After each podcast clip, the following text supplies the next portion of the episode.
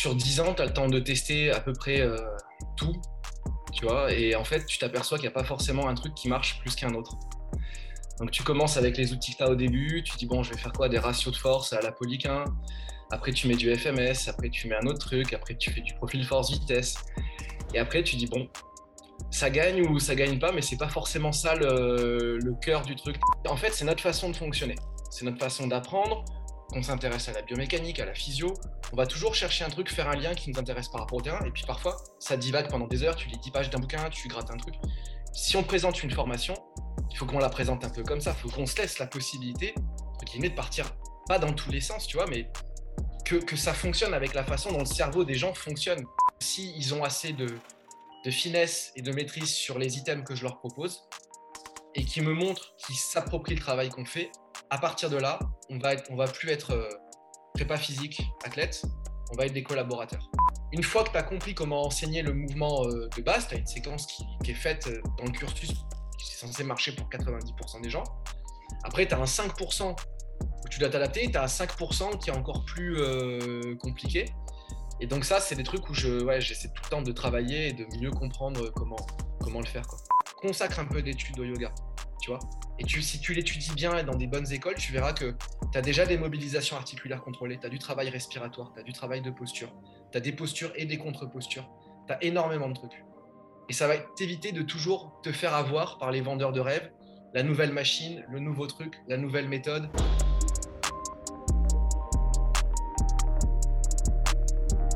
Bienvenue dans ce nouvel épisode. Avant de commencer, je voudrais remercier notre sponsor pour le podcast, Moxie Monitor. Si tu suis déjà mon travail, tu sais que le Moxie est un outil que j'utilise beaucoup pour effectuer des tests, mais aussi pendant les entraînements au quotidien. Pour ceux qui ne connaissent pas encore le Moxie Monitor, c'est un appareil qui utilise la technologie de la spectroscopie au proche infrarouge, ou NIRS en anglais, pour mesurer la saturation musculaire en oxygène et le volume sanguin en temps réel. C'est un capteur non invasif qui se place sur la peau et peut être porté pendant tout type d'entraînement ou activité sportive. Les grimpeurs le portent sur leurs avant-bras, les joueurs de hockey sur la glace, les nageurs peuvent le porter dans l'eau. Je l'ai utilisé pour tester des joueurs de rugby, des athlètes de crossfit, des athlètes de sport d'endurance et bien plus.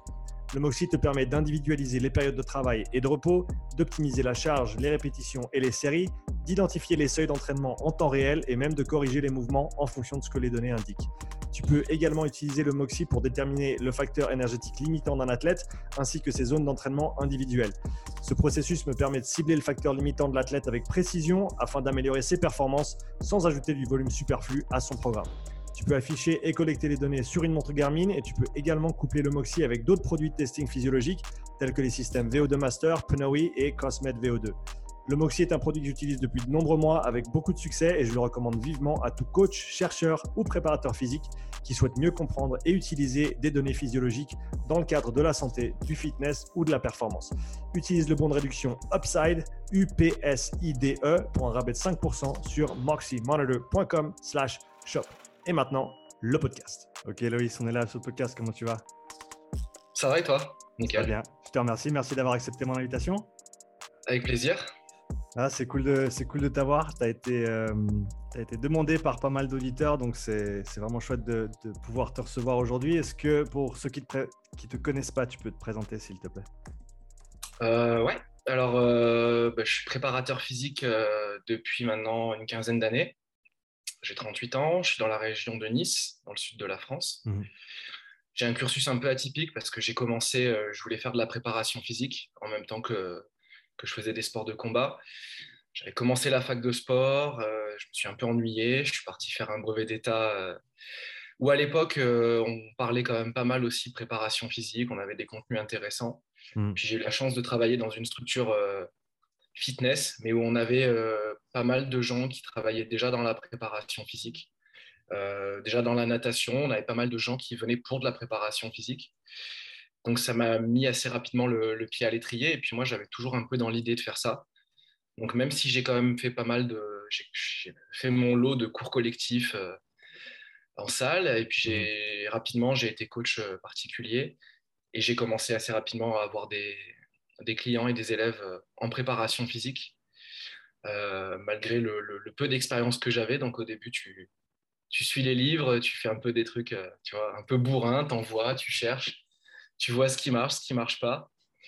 Euh, et puis je me suis retrouvé euh, en 2011 bossé une année avec l'Olympique Nice Natation. Mmh. Donc c'était c'était un peu le, le, grand bain déjà, parce qu'il y avait il y, avait des, il y avait des tueurs, il y avait Yannick Agnel, il y avait Camille Muffat euh, dans le groupe, qui ont terminé ensuite l'année d'après euh, champion, champion olympique à Londres. Mhm. Euh, puis j'ai commencé à bosser avec le Nice Volleyball. Je suis resté 10 ans. Donc on a fait 5 ou 6 saisons en Pro B, ensuite on est monté en Pro A, en élite. Donc pareil, ça m'a permis d'avoir une approche qui était assez intéressante parce qu'en fait, sur 10 ans, tu as le temps de tester à peu près tout tu vois, et en fait, tu t'aperçois qu'il n'y a pas forcément un truc qui marche plus qu'un autre. Donc, tu commences avec les outils que tu as au début, tu dis, bon, je vais faire quoi? Des ratios de force à la polyquin. Après, tu mets du FMS, après, tu mets un autre truc, après, tu fais du profil force-vitesse. Et après, tu dis, bon, ça gagne ou ça gagne pas, mais c'est pas forcément ça le, cœur du truc. Tu as, un tronc commun, tu vois, qui fait que ça marche et qu'il y a le lien entre la prépa physique et le, terrain. Mmh. Mais c'est pas forcément toujours ce qu'on croit. Et puis euh, voilà, après, j'ai euh, entre-temps, j'ai eu mon studio de coaching aussi pendant, pendant cinq ans. Euh, j'ai donné des cours en BP pour les, futurs coachs. Maintenant, je suis professeur vacataire à la fac de sport de Nice où j'interviens un petit peu aussi. Mmh. Donc voilà, je, suis assez content d'avoir terminé prof vacataire à la fac alors que je n'ai pas continué la fac. comment comment c'est comment c'est possible? Comment tu as réussi à faire ça? Ça m'intéresse. C'est pour un ami. bah, déjà, j'ai mon petit côté où j'aime bien contourner le système. Tu vois, ça, c'est mm. mon, mon caractère. Et en fait, euh, non, bah, en fait, tu sais quoi, un truc rigolo par, par, des, par des podcasts. Parce qu'en mm. fait, euh, aujourd'hui, en fait, si tu veux, euh, le, monde de la préparation physique, il a changé entre le moment où moi j'ai commencé, où tu avais grosso modo la préparation physique de Pradé comme bouquin, les méthodes de Cometti, tu avais le Vennec, tu vois, tu avais trois, quatre trucs tout n'était pas toujours bien traduit quand tu avais d'autres. Euh, voilà, fallait acheter des. Quand tu voulais avoir des études, il euh, fallait acheter, commander, recevoir. Et euh, entre-temps, le monde a changé. Tu as des podcasts, tu as YouTube, tu as plein de trucs. Et donc, en fait, bah, j'étais sur le. J'ai fait il y a quelques années le podcast d'Aurélien Roussal.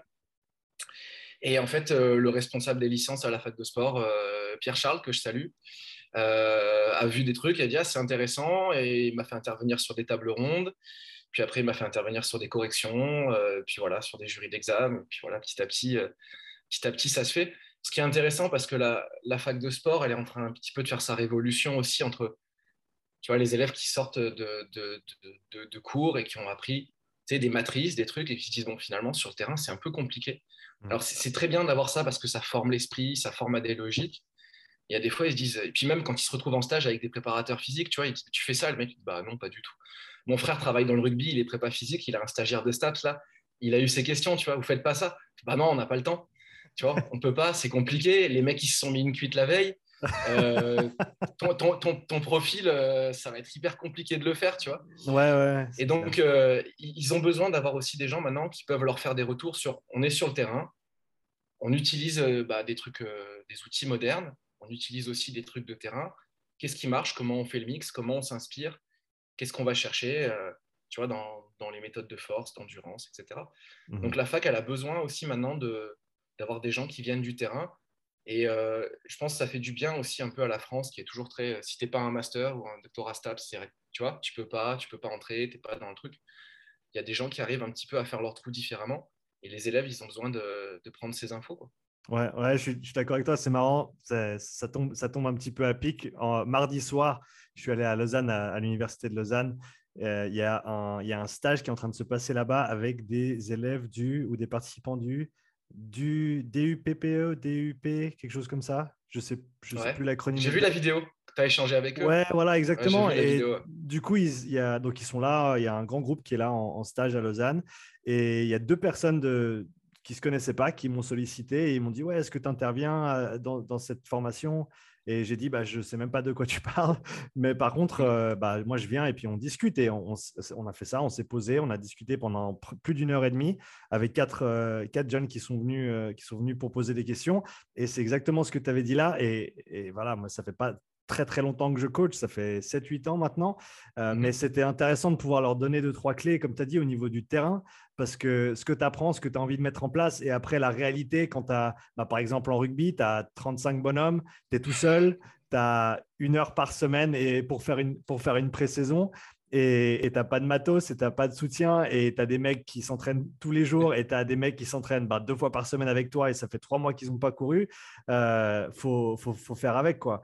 Et, ouais, donc l'aspect pratique, il est, super intéressant et c'est bien d'entendre aussi que justement ces formations, euh, on va dire, euh, ces, formations qui sont quand même des, références, notamment en France, comme tu as dit, le STAPS, la fac, etc., prennent, prennent, cette direction un petit peu et, et trouvent des intervenants qui permettent d'ajouter cette petite graine du, du, terrain qui, qui au final permet de contextualiser les informations que les élèves, que les étudiants vont apprendre durant leur cursus pour ensuite avoir une, une meilleure transition sur le terrain. Ouais. Tu vois, c'est intéressant, ça me fait penser. J'ai eu une conversation il n'y a pas longtemps avec, euh, avec un pote, on est en train de monter, euh, avec euh, deux, amis, on est en train de monter un truc sur de la formation et on se fait un, on se fait un Zoom avec un des deux. Un soir, on discute, tu vois, je dis, putain, on aurait dû, on aurait dû enregistrer le Zoom parce qu'il y avait de quoi, tu vois, ça, faut toujours, faut toujours, si, si, si à Zoom, faut toujours on enregistrer. pas. et à un moment, je à un moment on, va pour poser le contenu, tu vois, et je dis, il faut pas qu'on pose les contenus comme une formation classique. Et il vois que ça, discute. Je dis, regarde, comment nous, on apprend aujourd'hui On apprend avec les trous de lapin, tu sais, un peu Wikipédia, tu sais, tu as, une idée, hop, tu cliques, tu pars sur un autre truc et tout. Je dis, en fait, c'est notre façon de fonctionner. C'est notre façon d'apprendre, qu'on s'intéresse à la biomécanique, à la physio. On va toujours chercher un truc, faire un lien qui nous intéresse par rapport au terrain. Et puis parfois, ça divague pendant des heures, tu lis 10 pages d'un bouquin, tu grattes un truc. Si on présente une formation, il faut qu'on la présente un peu comme ça. Il faut qu'on se laisse la possibilité, de partir pas dans tous les sens, tu vois, mais que, que, ça fonctionne avec la façon dont le cerveau des gens fonctionne. Qu'on reste pas bloqué, tu vois, point A, point B, point C. C'est très bien pour certains trucs, tu vois. Strong First, on fait ça quand on a des formations, mhm. mais on est sur de l'apprentissage technique, donc c'est cadré, il y a une construction. Ouais. Mais il y a des fois, quand tu pars sur d'autres sujets, tu as, as, besoin que ça explose un peu, tu vois. Sinon, tu as besoin que ça chatouille le cerveau et tu te dis, ah, c'est cool d'aller dans ce sens-là, quoi. Ouais, donc, ouais, ouais, donc, du coup, on essaie de, de, de se donner cette ouverture-là aussi, quoi vous avez, trouvé un bon moyen de, structurer ça pour que, comme tu as, dit, il y, ait une structure, mais il y ait la possibilité de, sauter un petit peu du coq à l'âne, hein, on, va, le dire comme ça. Euh, simplement parce que, comme tu l'as dit, c'est ça qui est intéressant et, je me retrouve dans ce que tu dis. Tu commences à, lire deux, trois papiers sur un truc et après tu vois un autre. Là, par exemple, euh, j'ai découvert euh, hier que tu pouvais utiliser la variabilité cardiaque pendant un, un ramp test pour déterminer le, potentiellement le premier seuil de manière assez précise. Euh, c'est un truc que j'avais jamais entendu. Et, donc maintenant, je me retrouve à creuser sur la variabilité cardiaque pendant l'entraînement, pas juste en test le matin euh, pour la, préparation, etc. Et, mais tu pars dans des trucs à gauche et à droite. Mais comme tu as dit, il faut, il faut l'option de le faire parce que parce que sinon, en fait, c'est ça, c'est que tu es un peu contraint par la trame qui a été mise en place par la personne qui a écrit le, le, le, le cursus. Et dans une, on s'entend bien, comme tu l'as dit, quand, il y a un début et une fin logique, comme sur un apprentissage technique, certains mouvements, des progressions, etc., ça a du sens. Euh, mais dans l'apprentissage commun de, tous les jours, c'est vrai que c'est ça, c'est que tu, tu, pars un peu dans tous les sens, mais après, tu essaies de tout ramener à, ta pratique. Est-ce que vous avez trouvé un moyen de, euh, de, gérer ça de manière cohérente et de le rendre, et de le rendre accessible? Ouais. Bah, je pense que ce, qui, ce que tu qu'il faut faire si tu fais une formation euh, comme ça, tu donnes, tu as le thème, tu veux aller dans la journée, mais il faut que régulièrement, tu détermines un petit peu à l'avance les options où tu vas, tu peux partir dans une option, dans, une autre, tu vois. Si c'est pas grave, euh, je vais suivre un petit peu ce truc-là, puis je vais revenir un petit peu après, je vais reprendre le fil. Moi, j'ai quand même pas mal donné de, séminaires et de formations, et à part si tu as vraiment 300 personnes, tu es dans un truc et tu balances ton, ton, ton, ton PowerPoint, tu sais jamais où ça va partir. Il y a des fois, mm. moi je suis, je suis intervenu sur un diplôme de préparation physique. Je fais un petit coucou euh, aux élèves que j'ai eu parce que je suis resté assez proche de, pas mal d'entre eux. Et des fois, on est arrivé, on commençait à parler de la charge d'entraînement. J'avais des yeux comme ça, tu vois. Donc en fait, le dernier truc que j'avais prévu, qui était le travail pratique, je l'ai pris, je l'ai mis au début et j'ai commencé par ça. Tu vois, je dis bon, on va commencer par ce travail-là. Ça leur parle, c'est basique, on parle de muscu, on va juste calculer un peu la charge pour un ou deux mouvements. Mm. Et au moins, tu, tu, vois, donc, tu prends tes contenus, tu les mets dans le sens. Je pense que c'est aussi la capacité, comme en préparation physique, à gérer ton groupe, tu vois, à avoir ton cadre. Même si euh, les préparateurs physiques, très souvent, on est une bande de gens avec des gros syndromes de l'imposteur, tu vois, parce qu'on se dit est-ce que ça va marcher, truc et tout, tu vois. Quand tu es là pour faire ton truc, bah, tu es là pour faire ton truc. Et à un moment, tu dois savoir de quoi tu parles. Et tu dois Mm. aussi savoir dire bah, je sais pas, je vais chercher. Euh, et puis à partir de là, euh, tu, tu déroules. Et puis si tu n'as pas fait le programme de la journée et que tu as fait 20%, mais très bien, et que les gens ils ont compris les 20%, c'est bien. Mhm. C'est déjà Ouais. bien. Est-ce que toi, tu as des, des méthodes préférées dans ton apprentissage personnel, des, choses auxquelles tu te réfères Je pense notamment euh, que ce soit de la littérature scientifique, que ce soit des, livres euh, dans ou hors de du, du monde de l'entraînement euh, et, ou, d'autres sources encore. Comment est-ce que toi, tu, apprends ou comment est-ce que toi, tu as appris au cours de ta carrière jusqu'à maintenant? J'aime bien, j'aime bien mixer le, le très macro et le micro. C'est-à-dire que j'aime bien, tu vois, en ce moment, euh, je suis un peu plus sur certains trucs, certaines notions de bioméca. Tu vois, le, le fait de- de- d'échanger un peu avec, euh, avec Fred Kos, le fait de, tu vois, d'avoir euh, Loris avec qui j'échange aussi. Donc, donc, tu te mets un peu sur la bioméca et j'essaie d'aller complètement à l'opposé.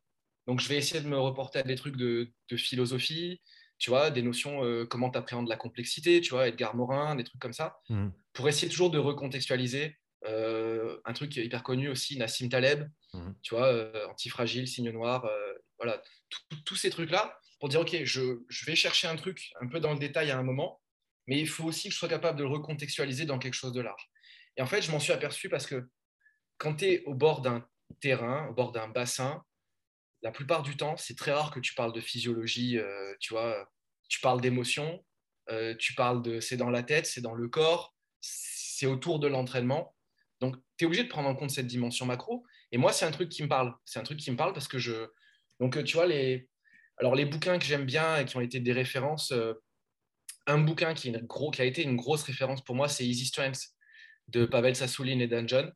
Parce que vraiment, les, la théorie des cadrans, ça m'a permis de. Ça, ça a été un gros chaînon manquant, tu vois, que j'ai pu euh, combler. Je sais pas si tu es, familier avec, avec le, le- le je, truc. je suis familier avec les bonhommes, malheureusement, je ne l'ai pas lu encore. Ouais, bah, c'était intéressant en fait. euh, Dan John il- et Pavel, dans le bouquin, ils questionnent l'intérêt de comment on utilise la force Mm. et quel est l'impact de, de l'entraînement, de la force en général sur l'entraînement. Et donc, en- ils, font quatre cadrans. Tu vois, le, donc, tu as le Q1, le cadran 1, c'est euh, tout ce que tu fais avec les jeunes. Mhm. Donc, euh, comment tu vas éduquer. En gros, c'est la PPG euh, classique. Ouais. C'est éduquer, mais c'est aussi rouler, sauter, tu vois, apprendre des skills. Donc, c'est beaucoup de qualité à un faible niveau. Le Q2, c'est beaucoup de qualité à un niveau, c'est toujours relatif. Donc, c'est toujours relatif à un max, euh, tu vois, énorme. Donc, si tu prends par exemple un squat euh, de record du monde en powerlifting, euh, ta qualité de ton, ton, ton squat que tu vas utiliser en rugby ou dans une autre discipline, il va même pas être à 50%. Euh, tu as de la chance s'il est à 50% de ça, tu vois. Ouais. Donc, Q2, c'est beaucoup de qualité, rugby, MMA, euh, tu vois, tous les sports où tu as beaucoup de trucs à faire en même temps, Mm. à un niveau relativement haut, mais quand même faible par rapport euh, tu vois, ouais.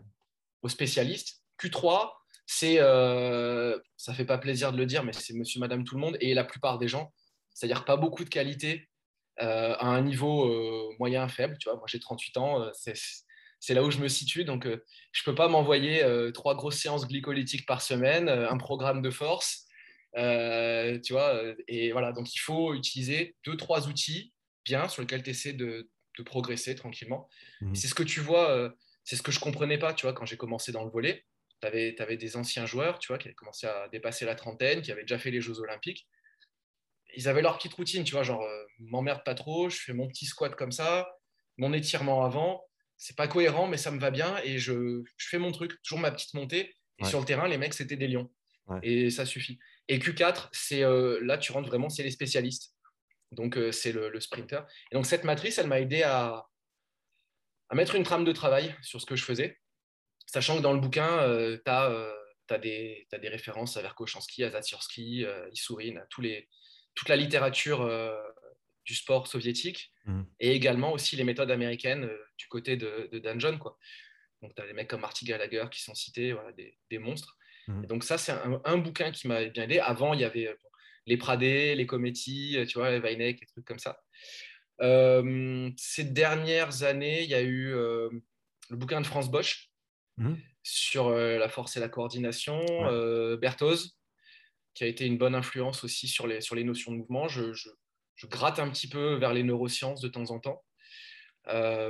donc voilà, c'est ça un petit peu les, les références. Puis j'aime bien les trucs aussi après simples, tu vois, les bouquins, les Louis Simons, les trucs comme ça, qui, sont, qui donnent toujours des, des basiques qui permettent de. ils sont tous, sont tous dans la bibliothèque derrière, là, tous les bouquins. Ouais. Est-ce qu'il y, en a un en particulier, soit un, soit un livre, soit une présentation, soit quelque chose qui a eu euh, qui, qui, a, forcé, on va dire, un changement de paradigme important pour toi dans ces 3-4 dernières années? Euh, Réponse très biaisée euh, par rapport à Strong First, mais simple et sinistre de Pavel Sassoulin. Ok. Tu peux en parler un Ça, petit peu? c'est le. Ouais. Ben, en fait, si tu veux, le, le, bouquin Simple et sinistre, c'est swing à un bras et Turkish Gallop relevé avec kettlebell. Et donc, le programme s'articule avec ces deux exercices principaux. Tu as trois exercices euh, d'échauffement qui sont le, mm. le halo avec kettlebell, le praying goblet squat pour la mobilité des hanches et le pont actif.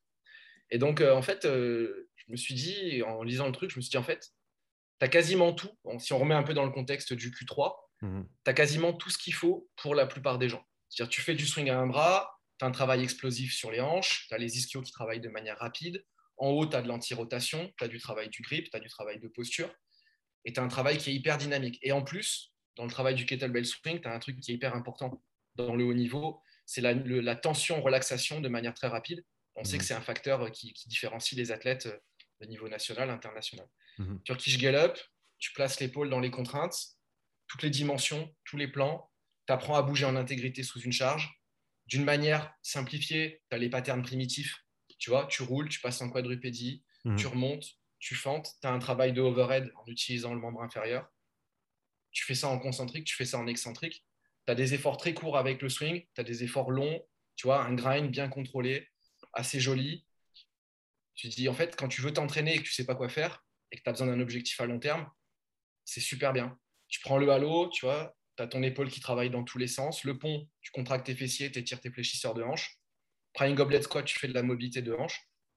Et pour moi, je me suis dit, en fait, euh, moi qui avais du mal parfois à vouloir tout faire rentrer dans des entraînements, pour moi, à titre perso, je me suis mis sur ça en, entraînement. Et je me suis dit, déjà, c'est hyper apaisant au niveau mental. Demain, je suis chez moi, je suis à la salle, j'ai juste deux exercices à faire. L'échauffement, il me prend 10 minutes, la séance, ça me prend 20 minutes. Je suis tranquille, tu vois. Je, me dis, en fait, euh, je peux m'entraîner sur ça pendant 5 ans et je ne perds pas mon temps. Mhm. Si de temps en temps, je vais me faire des archer squats et des deadlifts, je suis complet. Et en faisant ça, j'avais euh, à l'époque, euh, quand j'ai commencé à faire ça, je faisais encore pas mal de, de sports de combat que j'ai repris depuis, euh, depuis pas longtemps. Et en quelques mois, je me suis trouvé très puissant. Moi, je suis hyper lax à la base, donc je suis pas du tout quelqu'un de, de, fort. Mhm. Et je me suis trouvé capable de bouger des mecs de 100 kilos beaucoup plus facilement. Quoi. Mhm. Donc, ça m'a énormément apporté. Et donc, pour moi, c'est une trame très simple. Et tu dis, il y a des fois, quand tu cherches à faire, euh, tu sais, c'est le rasoir Bocam, hein, quand tu cherches à faire trop compliqué, tu as un truc très simple qui a été bien fait par quelqu'un. Tu vois mmh. Alors, autant j'aime bien faire des programmes, des réfléchir des trucs, mais parfois, tu programmes ça, ça se passe bien. Quoi. Ouais, Donc, ça, ça, a été un, ça a été un gros truc. Quoi. Surtout quand tu passes ta journée à, à penser à la programmation, à penser à comment organiser. Le dernier truc que, que tu veux faire quand toi, tu vas t'entraîner, c'est commencer à, réfléchir pendant une heure à comment tu vas organiser ton truc. Tu veux un truc simple, tu veux y aller, tu veux faire le taf et, sortir. Est-ce que est-ce que tu as toujours eu cette, cette, approche sur tes propres entraînements ou est-ce que peut-être à un moment donné, tu étais beaucoup plus impliqué dans ton développement personnel au niveau sportif et à un moment donné, tu as, shifté sur cette maintenance qui, qui, est venue à, à, mon esprit, mais c'est peut-être pas le bon terme parce que tu peux continuer à te développer, bien sûr, mais, mais sans nécessairement investir trop de temps et, trop d'efforts, presque un, une approche minimale à ton propre entraînement. Comment est-ce que tu as euh, est-ce que tu as fait cette transition? Comment tu l'as faite, etc. Bah, je l'ai faite parce que déjà, euh, quand je faisais de la compétition en sport de combat, euh, j'essayais de faire plein de trucs. Tu vois, donc j'essayais, j'avais mon boulot de, coach. Mmh. tu vois, je donnais encore un peu des cours collectifs, donc tu te retrouves à donner deux, trois cours parfois, peut-être plus dans la semaine. Et j'essayais de me faire, tu vois, c'était le début de, la communication. Donc, je ne sais pas si tu te rappelles Caveman Training de, de Sean Sherk à l'UFC, tu vois, c'était une vidéo où le mec il enchaînait comme un malade. Ah, c'était pas le gars qui faisait les pompes avec les triples, les triples euh, tapes dans les mains là, devant, derrière, devant. il avait, il avait tout, il se tirait sur les cordes, il envoyait, il tapait sur les pneus. Je dis ah c'est génial. Il y a plein de gens à ce moment-là qui ont dit on va faire du caveman training et tout. Et donc j'ai essayé de faire ça. Et moi je suis quelqu'un qui a pas, je suis pas un très gros réservoir adaptatif, tu vois. Donc je suis vraiment, euh, je suis un sportif lambda, tu vois. Euh, j'essaie de travailler, de réfléchir, mais je fais pas partie des gens qui sont doués. Donc je terminais carbonisé, tu vois, tout le temps. Mais tu essaies quand même de faire rentrer le truc et après tu te fais rentrer. Donc en plus, tu fais rentrer, tu as tout ce bordel et tu essaies de faire rentrer tes propres connaissances, tu vois. Donc tu dis, alors ma mobilité thoracique, mon truc, mon fléchisseur du nana. Donc en fait, tu termines, tu as fait 45 minutes d'échauffement. Tu dis, bon, maintenant je commence la séance. Au bout de 30 minutes, tu es éclaté. Ouais. Tu vois. Et tu dis, demain, j'aille m'entraîner. Et que je coach. Donc en fait, à un moment, tu dis, bon, il faut que je réduise. Et donc, pour revenir sur le, sur le développement personnel, je continue à avoir un, gros, gros besoin de, temps et de développement personnel. Je suis presque à. Je me suis arrangé et j'ai bossé. En fait, tout mon objectif de vie, ça a été d'être à, 50-50, quoi.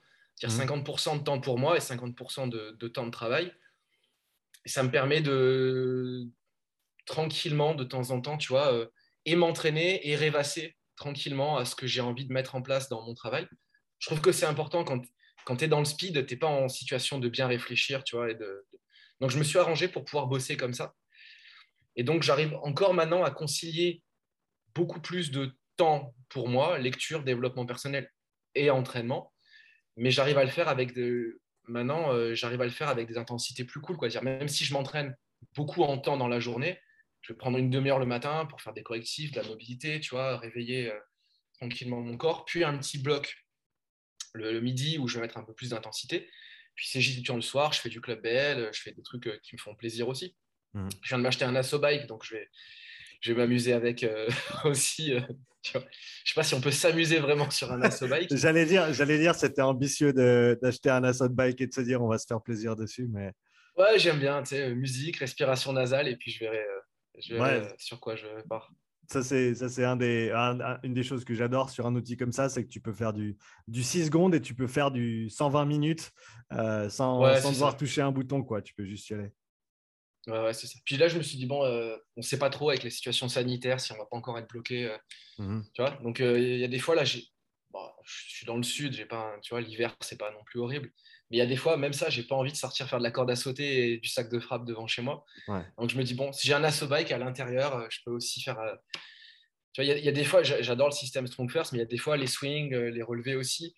Tu as des petits bobos, tu vois. Donc là, l'asso bike, c'est quand même beaucoup moins d'impact sur le corps. Mmh et donc je peux, je peux dérouler, me faire mon foncier ou m'envoyer une séance un peu plus, plus hard si, si j'en ai envie. Donc ouais, pour répondre à ta question, le... ça a toujours été hyper important pour moi d'avoir du temps de développement personnel et de le mélanger avec la... En fait, euh, le problème chez moi, c'est que je fais pas trop la différence. En fait. C'est un seul bloc, tu vois, le, le travail, le... je fais un boulot que j'aime, donc euh, tu vois, je... tout est toujours un peu lié. Euh. Est-ce que tu... Est-ce que tu te sens surchargé des fois parce, que c'est bien sûr, une, à mon avis, hein, je suis dans la même situation, c'est une chance inouïe qu'on a de, faire le métier qu'on aime et de, pouvoir réfléchir à tous ces problèmes, mais c'est des bons problèmes euh, tous, les, tous les jours et à toute heure de, la journée. Est-ce que euh, tu arrives à trouver un bon équilibre aussi? Est-ce que tu arrives à switcher et, faire autre chose? Est-ce que tu en, ressens le besoin? Euh, J'ai du mal. J'ai du mal dans le sens où j'y arrive un peu plus depuis 3-4 ans, mais euh, switcher complètement, genre par exemple si tu me dis on part en vacances, je te dis euh, la salle de sport, le club de JJB, ouais, tu vois, un truc, je me suis mis à la plongée il y a quelques années, s'il y a un club de plongée, ouais, si tu me dis Morito sur la plage, je te dis non. Tu vois, ou alors je vais me barrer faire un truc. Euh, s'il y a des mecs qui jouent au beach volley, je vais me barrer jouer au beach volley, même si je suis nul, tu vois. Mais juste passif complètement, j'ai du mal. Et pareil, euh, je vais avoir besoin de prendre une heure dans la journée avec un carnet de noter des trucs pour le boulot. Ou de lire un bouquin, tu vois. Mmh. Kindle, pour ça, c'est génial. J'emmène mmh. euh, toute ma bibliothèque Kindle avec moi. Mais juste off, j'ai beaucoup de mal. Du coup, l'avantage à ça, c'est que tu as quand même toujours un petit peu d'avance et des solutions sur le boulot. Donc, je suis rarement. Euh, il y a des journées où je cours, tu vois, tu vois, un point A, un point B. Là, tu vois, aujourd'hui, j'étais au Jiu-Jitsu brésilien juste avant de venir. Donc, petit coucou au Coaching Lab d'ailleurs, parce qu'ils sont c'est super, super team.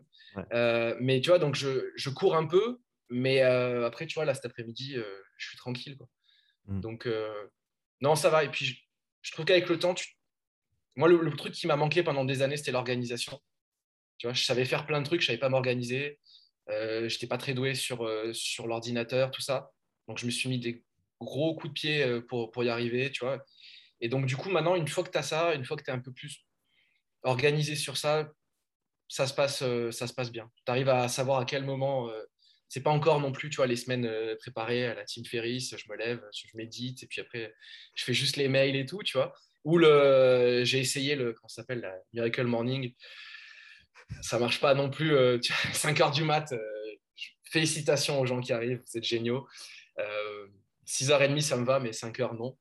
Euh, tu vois, mais euh, voilà. Donc, non, ça va. Je, je me sens pas. Euh, j'ai de la pression parce que le boulot avec les athlètes de haut niveau, ça met de la pression. Tu vois, à la fin de l'année, là, avec les, nageurs qui allaient au jeu, tu ressens quand même une pression parce que tu es quand même dans un boulot où tu es, même en volet aussi, hein, tu es, très skin in the game. Quoi. Tu peux pas trop. Mmh. Tu as, une réponse directe, tu vois. C'est pas. tu pas, pas le je ne vais, pas te taper sur les coachs qui font de la perte de poids en salle, tu vois, je, l'ai fait. Mais c'est vrai qu'il y a des fois, tu sais qu'il y a plus de paramètres pour ces gens-là qui rentrent en ligne de compte. Tu coaches quelqu'un qui veut perdre du poids, bon, tu as bien suivi le truc, oui, non, tu as bien mangé, tu as truc, bon, et on continue. Athlète de haut niveau, c'est euh, telle date, euh, tu es bon, tu pas bon, et normalement, euh, c'est la faute à qui tu vois Et très souvent, le préparateur physique, ça peut être, ça peut être le premier fusible qui saute, tu vois Ouais. Donc, à juste titre, à ton avis? Euh, et, bien sûr, c'est peut-être une question un petit peu générale, mais pour toi, ayant côtoyé le haut niveau dans, beaucoup de sports différents, euh, est-ce que c'est en général ce qui se passe et est-ce que c'est en général justifié ou, pas? Quel est ton avis sur la question de manière générale? Je pense que tu as deux aspects. C'est un, les préparateurs physiques, parfois, ils n'ont euh, ils pas forcément la bonne approche pour aborder la performance. C'est-à-dire déjà, ils ne questionnent pas. Qu'est-ce que tu veux dire Ils ne questionnent pas la performance. Ils ne questionnent pas leur place dans le système. Hmm. Quelle est ma place dans le système et la performance, c'est quoi? Tu vois, ça, c'est un truc, c'est une lecture qui m'a. Pareil, j'ai oublié de la citer tout à l'heure, mais François Bigrel, qui, parle de la performance, hmm. euh, c'est quelqu'un qui détermine la performance avec, sous l'axe des représentations que les gens se font de la performance. Donc, tu as plusieurs axes, il décrit plusieurs trucs, tu vois, qui sont hyper intéressants la performance euh, du point de vue euh, du coach. Il a qu'à faire ce que je dis et puis ça va marcher. Tu as la performance du point de vue de l'athlète. S'il est doué et qu'il euh, il fait à peu près ce qu'on lui dit, de toute façon, génétiquement, c'est un monstre, il va y arriver. Et puis, tu as un troisième paradigme qui, la performance, elle n'existe pas, puisqu'elle va être à créer le jour de la compète. Et donc, en fait, le jour de la compète, c'est un environnement complexe avec de l'incertitude, où il peut se passer tout là, où tu as essayé de, faire un maximum d'heuristique en amont, tu vois, d'essayer de mettre en place des solutions. Hmm. Mais c'est aussi l'athlète qui doit s'approprier ça et résoudre des problèmes le jour J avec euh, peut-être j'ai mal dormi, je suis pas en forme, euh, le, sacro-saint pic de forme euh, n'est pas là, tu vois, et donc il faut résoudre ça. Donc déjà, si tu penses pas ça en amont, tu reviens avec, tu simplifies la complexité et tu dis en fait, il se penche à un moment en avant, deadlift, tu vois, tu dis c'est simple, il saute, squat, profil force vitesse, euh, et tu, tu vois, tu mets tes items, et en fait, A plus B, bah, ça égale passer dans la performance. Et donc, tu as des outils qui te permettent d'essayer de contrôler ça, et tu as des outils qui te permettent, notamment le travail sur euh, l'effort, sur la charge d'entraînement, mmh. euh, notamment avec les, marqueurs subjectifs et les, les, questionnaires et les trucs qui te permettent de savoir où tu en es d'une manière globale et de regarder un petit peu dans la matrice de l'athlète ce qui se passe. Et donc, si tu n'as pas encore une fois cette approche hein, à la fois macro et micro, que tu ne prends pas en compte euh, ton, ton, ton écosystème, ben, là, en tant que préparateur physique, tu as commis une erreur. Et là où tu te le c'était très marquant dans, le volleyball, euh, c'est que tu as affaire à des représentations de sport. Tu vois, je te donne un exemple. Moi, je suis dans le volleyball. J'arrive, j'ai une nouvelle saison, j'ai la moitié de l'effectif qui est nouveau. J'ai trois joueurs, quatre joueurs qui viennent de l'étranger, qui viennent des pays de l'Est le mec, il peut sûrement, ce qu'il fait, on va le dire comme ça, c'est nul. Mais ça lui a été donné par le mec qui est préparateur physique de l'équipe nationale de, je cite pas le pays, mais voilà. Donc le mec, il est patriote. Il joue en équipe nationale ou il est remplaçant en équipe nationale. Il arrive avec ses rotations à la poulie, euh, tu vois, ou son truc, euh, voilà. Et il te dit, euh, ouais, mais ça, c'est préparateur physique, équipe nationale qui me l'a donné. Tu dis, bon, tu vois, alors si tu essaies d'aller contre ça, tu dis, bah, le mec, l'autre, il est nul, ça marche pas. Tu essaies d'éduquer, tu as peut-être une chance. Et en fait, parfois, tu te retrouves avec 10 mecs comme ça dans une équipe. Et donc, euh, tu dois traverser tous les ponts ou aller à mi-chemin avec chaque personne. Mais mhm. tu dois aussi prendre en charge un groupe et faire avancer tout le monde en même temps.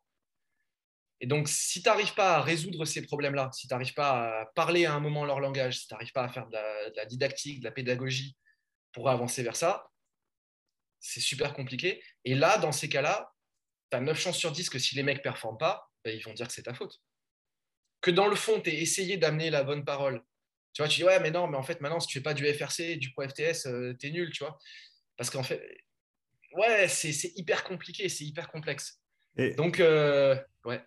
Euh, et bah, pour continuer là-dessus, prenons un, cas hypothétique où tu as fait, fait ton taf, tu sens que tu as fait ton taf, les athlètes ils sont contents avec ce qu'ils ont fait, euh, ils, vont, ils performent leur compétition. Ça ne se passe pas comme on aurait voulu. Euh, comment est-ce que toi, tu, euh, on va dire, tu analyses ta propre approche quand on doit commencer à tirer des conclusions par rapport à une performance négative Comment faire la part des choses en tant que préparateur physique? Parce que bien sûr, tu auras toujours le, coach ou les coachs ou le staff qui, va avoir, euh, qui vont avoir leur avis sur la question. Toi, en tant que préparateur physique, nous, en tant que préparateur physique, on a notre avis sur la question. Les athlètes, ils ont leur point de vue. Comment est-ce qu'on fait pour tirer des conclusions qui sont, on va dire, lucides après une défaite qui est, qu'on le veuille ou non, une situation qui est assez émotionnelle quand même? Bonne question. Je pense que tu as, deux cas qui se dégagent dans, dans cet exemple. Le premier, c'est malgré que tu mettes les éléments en place, tu sais ce qui va se passer. Tu vois? C'est-à-dire que tu sais, tu dis, ouais, on fait bien, sur le papier, tout est bien, mais sur cet athlète ou sur ce groupe, il y a des éléments où on sait que ça ne va pas passer le jour de la compète. Mmh. Alors, c'est à double tranchant parce qu'il peut se passer un truc, tu vois, en volée, euh, tu as un mec qui bloque, euh, l'autre, la balle, elle part dehors, il marque le point, les mecs, d'un seul coup, c'est des tueurs il gagne le match. Je ne sais pas pourquoi. Je pense que la première chose, c'est de mettre son ego de côté. C'est-à-dire, euh, tu dis, bon, j'ai fait ça. Si tu arrives à être assez euh, honnête avec toi-même, si tu arrives à communiquer avec le staff, si tu arrives aussi à aller communiquer avec l'athlète de manière assez ouverte, tu vois, tu te dis, bah, écoute, euh, qu'est-ce qu'on a fait? Qu'est-ce qui, qu'est-ce qui te va? Qu'est-ce qui ne te va pas?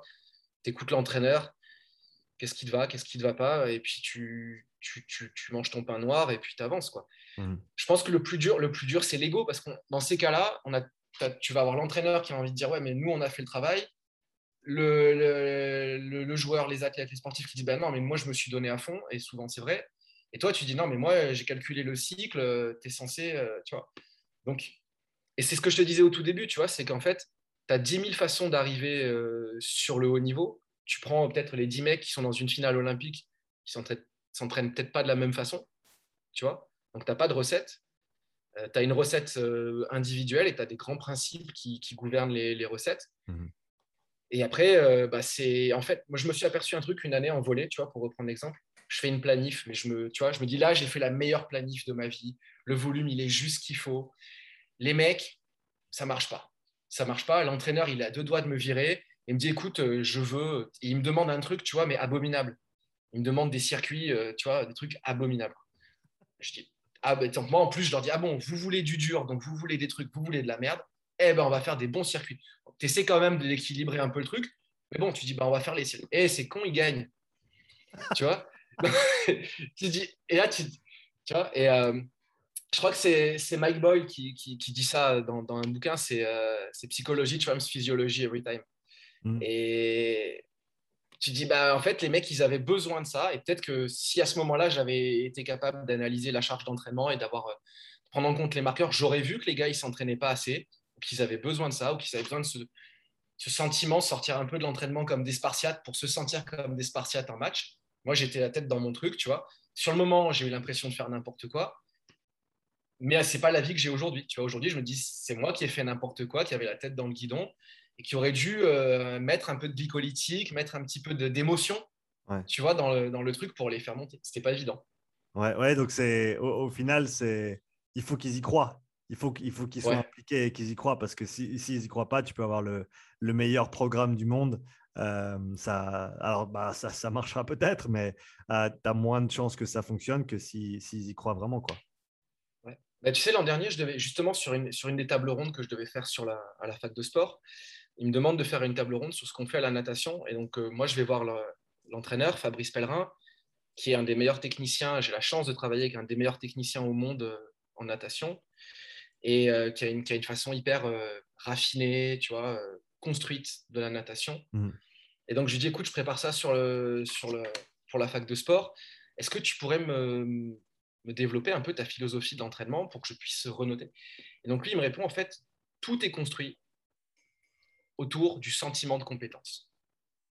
Tout est fait tous les, tous les items qui sont mis dans les entraînements, les constructions techniques, les constructions énergétiques, les distances, les longueurs, sont faites pour construire le sentiment de compétence aux sportifs.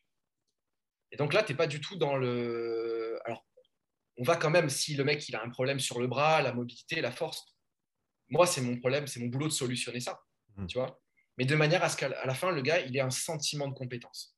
Si je suis capable de bouger mes scapulas comme l'Australien qui est capable d'avoir ce mouvement hyper fluide, si je suis capable de créer de la force, si j'ai aussi des gros max en muscu, parce qu'ils ont des, ont des gros max euh, sur certains trucs, les nageurs, euh, alors le jour J, je vais pouvoir être capable d'utiliser certains de ces trucs-là pour construire ma performance, parce que sachant qu'on ne sait pas et qu'il n'y a pas de solution, ça c'est le plus dur, leur faire comprendre qu'il n'y a pas de solution euh, miracle, et je vais être capable de construire ça le jour J, et peut-être de créer quelque chose, sachant que tu es dans un environnement ouvert, donc bah, le meilleur, euh, il a peut-être été malade la veille et tu vas le battre. Et puis l'outsider, euh, c'est son jour de, tu vois, c'est son mm. jour et tu sais pas pourquoi il sort un truc. Mais au moins, toi, tu auras eu. Et puis le marqueur, final sur les, sports individuels comme ça, c'est la performance individuelle. Si tu as battu ton record, bon, même si tu as fait huitième de la finale, tu as battu ton record quand même. Ouais. Comment, pour euh, revenir sur le point précédent, avec des, athlètes à haut niveau, niveau élite, comment est-ce que tu euh, que tu arrives à les emmener vers une implication plus étendue du travail que toi tu fais. Si au départ ils sont peut-être pas super preneurs de, de, ce que tu apportes, le mot buy-in euh, me vient en tête de, de l'anglais. Comment est-ce que, que, tu crées ça avec, avec tes athlètes quand tu commences à bosser avec eux? Euh, En éduquant. On essaie d'éduquer beaucoup, sachant qu'ils ont forcément des, des biais, des représentations sur leur travail. Donc, on essaie de. J'essaie d'avoir le temps de beaucoup expliquer ce qu'on fait. Donc, j'essaie de le mettre dans le contexte. J'essaie de leur expliquer comment, pourquoi, à quoi ça va servir. J'essaie d'expliquer comment va être le cycle, qu'ils n'aient pas de, piège, hmm. tu vois, qu'ils n'aient pas une approche linéaire euh, du cycle. Si je me sens bien, je fais plus. Non, attention, si tu te sens bien là, probablement que tu vas avoir le coup de fatigue là. Donc, on essaie de, de dessiner, tu vois, l'image la plus large possible et de, contextualiser et de mettre euh, en lien avec ce qu'ils font. Euh, on essaie de pas trop euh, infantiliser. en fait, moi, je leur explique que si ils veulent avoir une relation horizontale avec moi, c'est possible. C'est-à-dire que s'ils ils ont assez de, finesse et de maîtrise sur les items que je leur propose et qui me montrent qu'ils s'approprient le travail qu'on fait, à partir de là, on va, va plus être prépa physique, athlète, on va être des collaborateurs. Et ça, ça devient hyper intéressant parce que quand tu commences à toucher ça du doigt avec des nageurs en plus, tu vois, pour le cas précis, qui sont des gens qui, qui évoluent dans un environnement euh, kinesthésique à 360 degrés, mmh. en contact, tu vois, donc qui est hyper, euh, hyper fin, hyper précis. Un nageur nage le samedi matin, le lundi, il peut avoir perdu des sensations par rapport à ce qu'il avait en fin de semaine. Mmh. Donc, si tu arrives à créer ça, tu peux avoir des échanges hyper intéressants. Ça ne peut pas fonctionner avec euh, un coup d'état, tu vois. J'ai décidé que je voulais faire cet exercice. Mmh. Donc, un cadre et la promesse d'une collaboration si le travail euh, se fait. Et on essaie petit à petit d'enlever les représentations et d'éduquer, de placer, de mettre en lien. Donc, par les physios, bioméca, un peu science, euh, beaucoup d'humains. Et petit à petit, tu vois, par exemple, simple et sinistre, swing et relevé, ça a été le premier travail qu'on a mis en place avec eux. Mhm. C'était leur première découverte avec le kettlebell, donc c'était cool, c'était un outil nouveau. Donc ça, on s'en est servi pendant, on s'en sert encore. Mais ça a été, euh, ça a été un travail qui a été euh, sur plusieurs mois et, ils ont adoré. Quoi. Il n'y a pas eu de. Là où c'est le plus dur d'expliquer, c'est quand tu es dans la situation de crise. C'est-à-dire quand tu as euh, une blessure, tu as un truc qui te tombe dessus. Et là, toute la capacité de projection de l'athlète qui était positive, si je fais bien, ça va bien se passer, elle devient négative. Oui, mais si j'ai mal, et j'ai mal, et parce que j'ai mal, et en plus comme j'ai mal, tu vois, donc il a mal, c'est compliqué. Donc, il faut là tout de suite une solution magique, l'ostéo, le kiné, le truc, le cupping, euh, tout ce que je peux trouver, il faut que je le fasse. Et si tu ne comprends pas que je suis en train de faire ça, tu es, un mauvais préparateur physique. Et toi, tu es obligé d'avoir d'être un peu poker face, tu vas dire, OK. Toi, tu sais que le chemin vers la douleur et le sortir de la douleur, c'est d'être un peu calme, c'est de la laisser à sa place. Tu vois, il ne faut pas trop en prendre, sinon il a l'impression que tu t'en fiches. Tu vois? C'est là que c'est très, très compliqué de gérer le truc. Et puis, nous, parfois, ça, ça donne des séances où ça s'engueule aussi. Hein. la crise, elle fait partie, du, fait partie de, la construction. Euh, donc c'est là où tu peux t'engueuler, tu peux avoir des trucs un peu, un peu durs, euh, ça gratte. Tu l'acceptes. Après, tu, ok, on est calme, on se repose. Voilà, le process, normalement, on sait qu'il doit être à peu près comme ça. Tu vois, tu as ta phase inflammatoire. Normalement, on va essayer de mettre ça en place. Si on met ça en place, on va faire un bilan. De toute façon, tout ce qu'on va faire dans la précipitation, ça ne va pas être bon. Oui, mais pause et on essaye. Si tu arrives à faire ça, tu as gagné la situation la plus compliquée euh, à gérer. Mmh. Et donc, euh, voilà, ça c'est. Est-ce qu'il y a d'autres aspects de, la préparation physique à haut niveau qu'on n'a pas abordé encore jusqu'à maintenant qui, pour toi, te semblent euh, importants dans la mesure où ils sont difficiles pour toi en tant que euh, professionnel dans, cette dimension-là euh, Peut-être une question intéressante pour euh, tous les jeunes préparateurs physiques qui aspirent à travailler à haut niveau sans nécessairement en, connaître toutes les contraintes. Tu peux reformuler la question? Je, vais, je vais faire plus simple.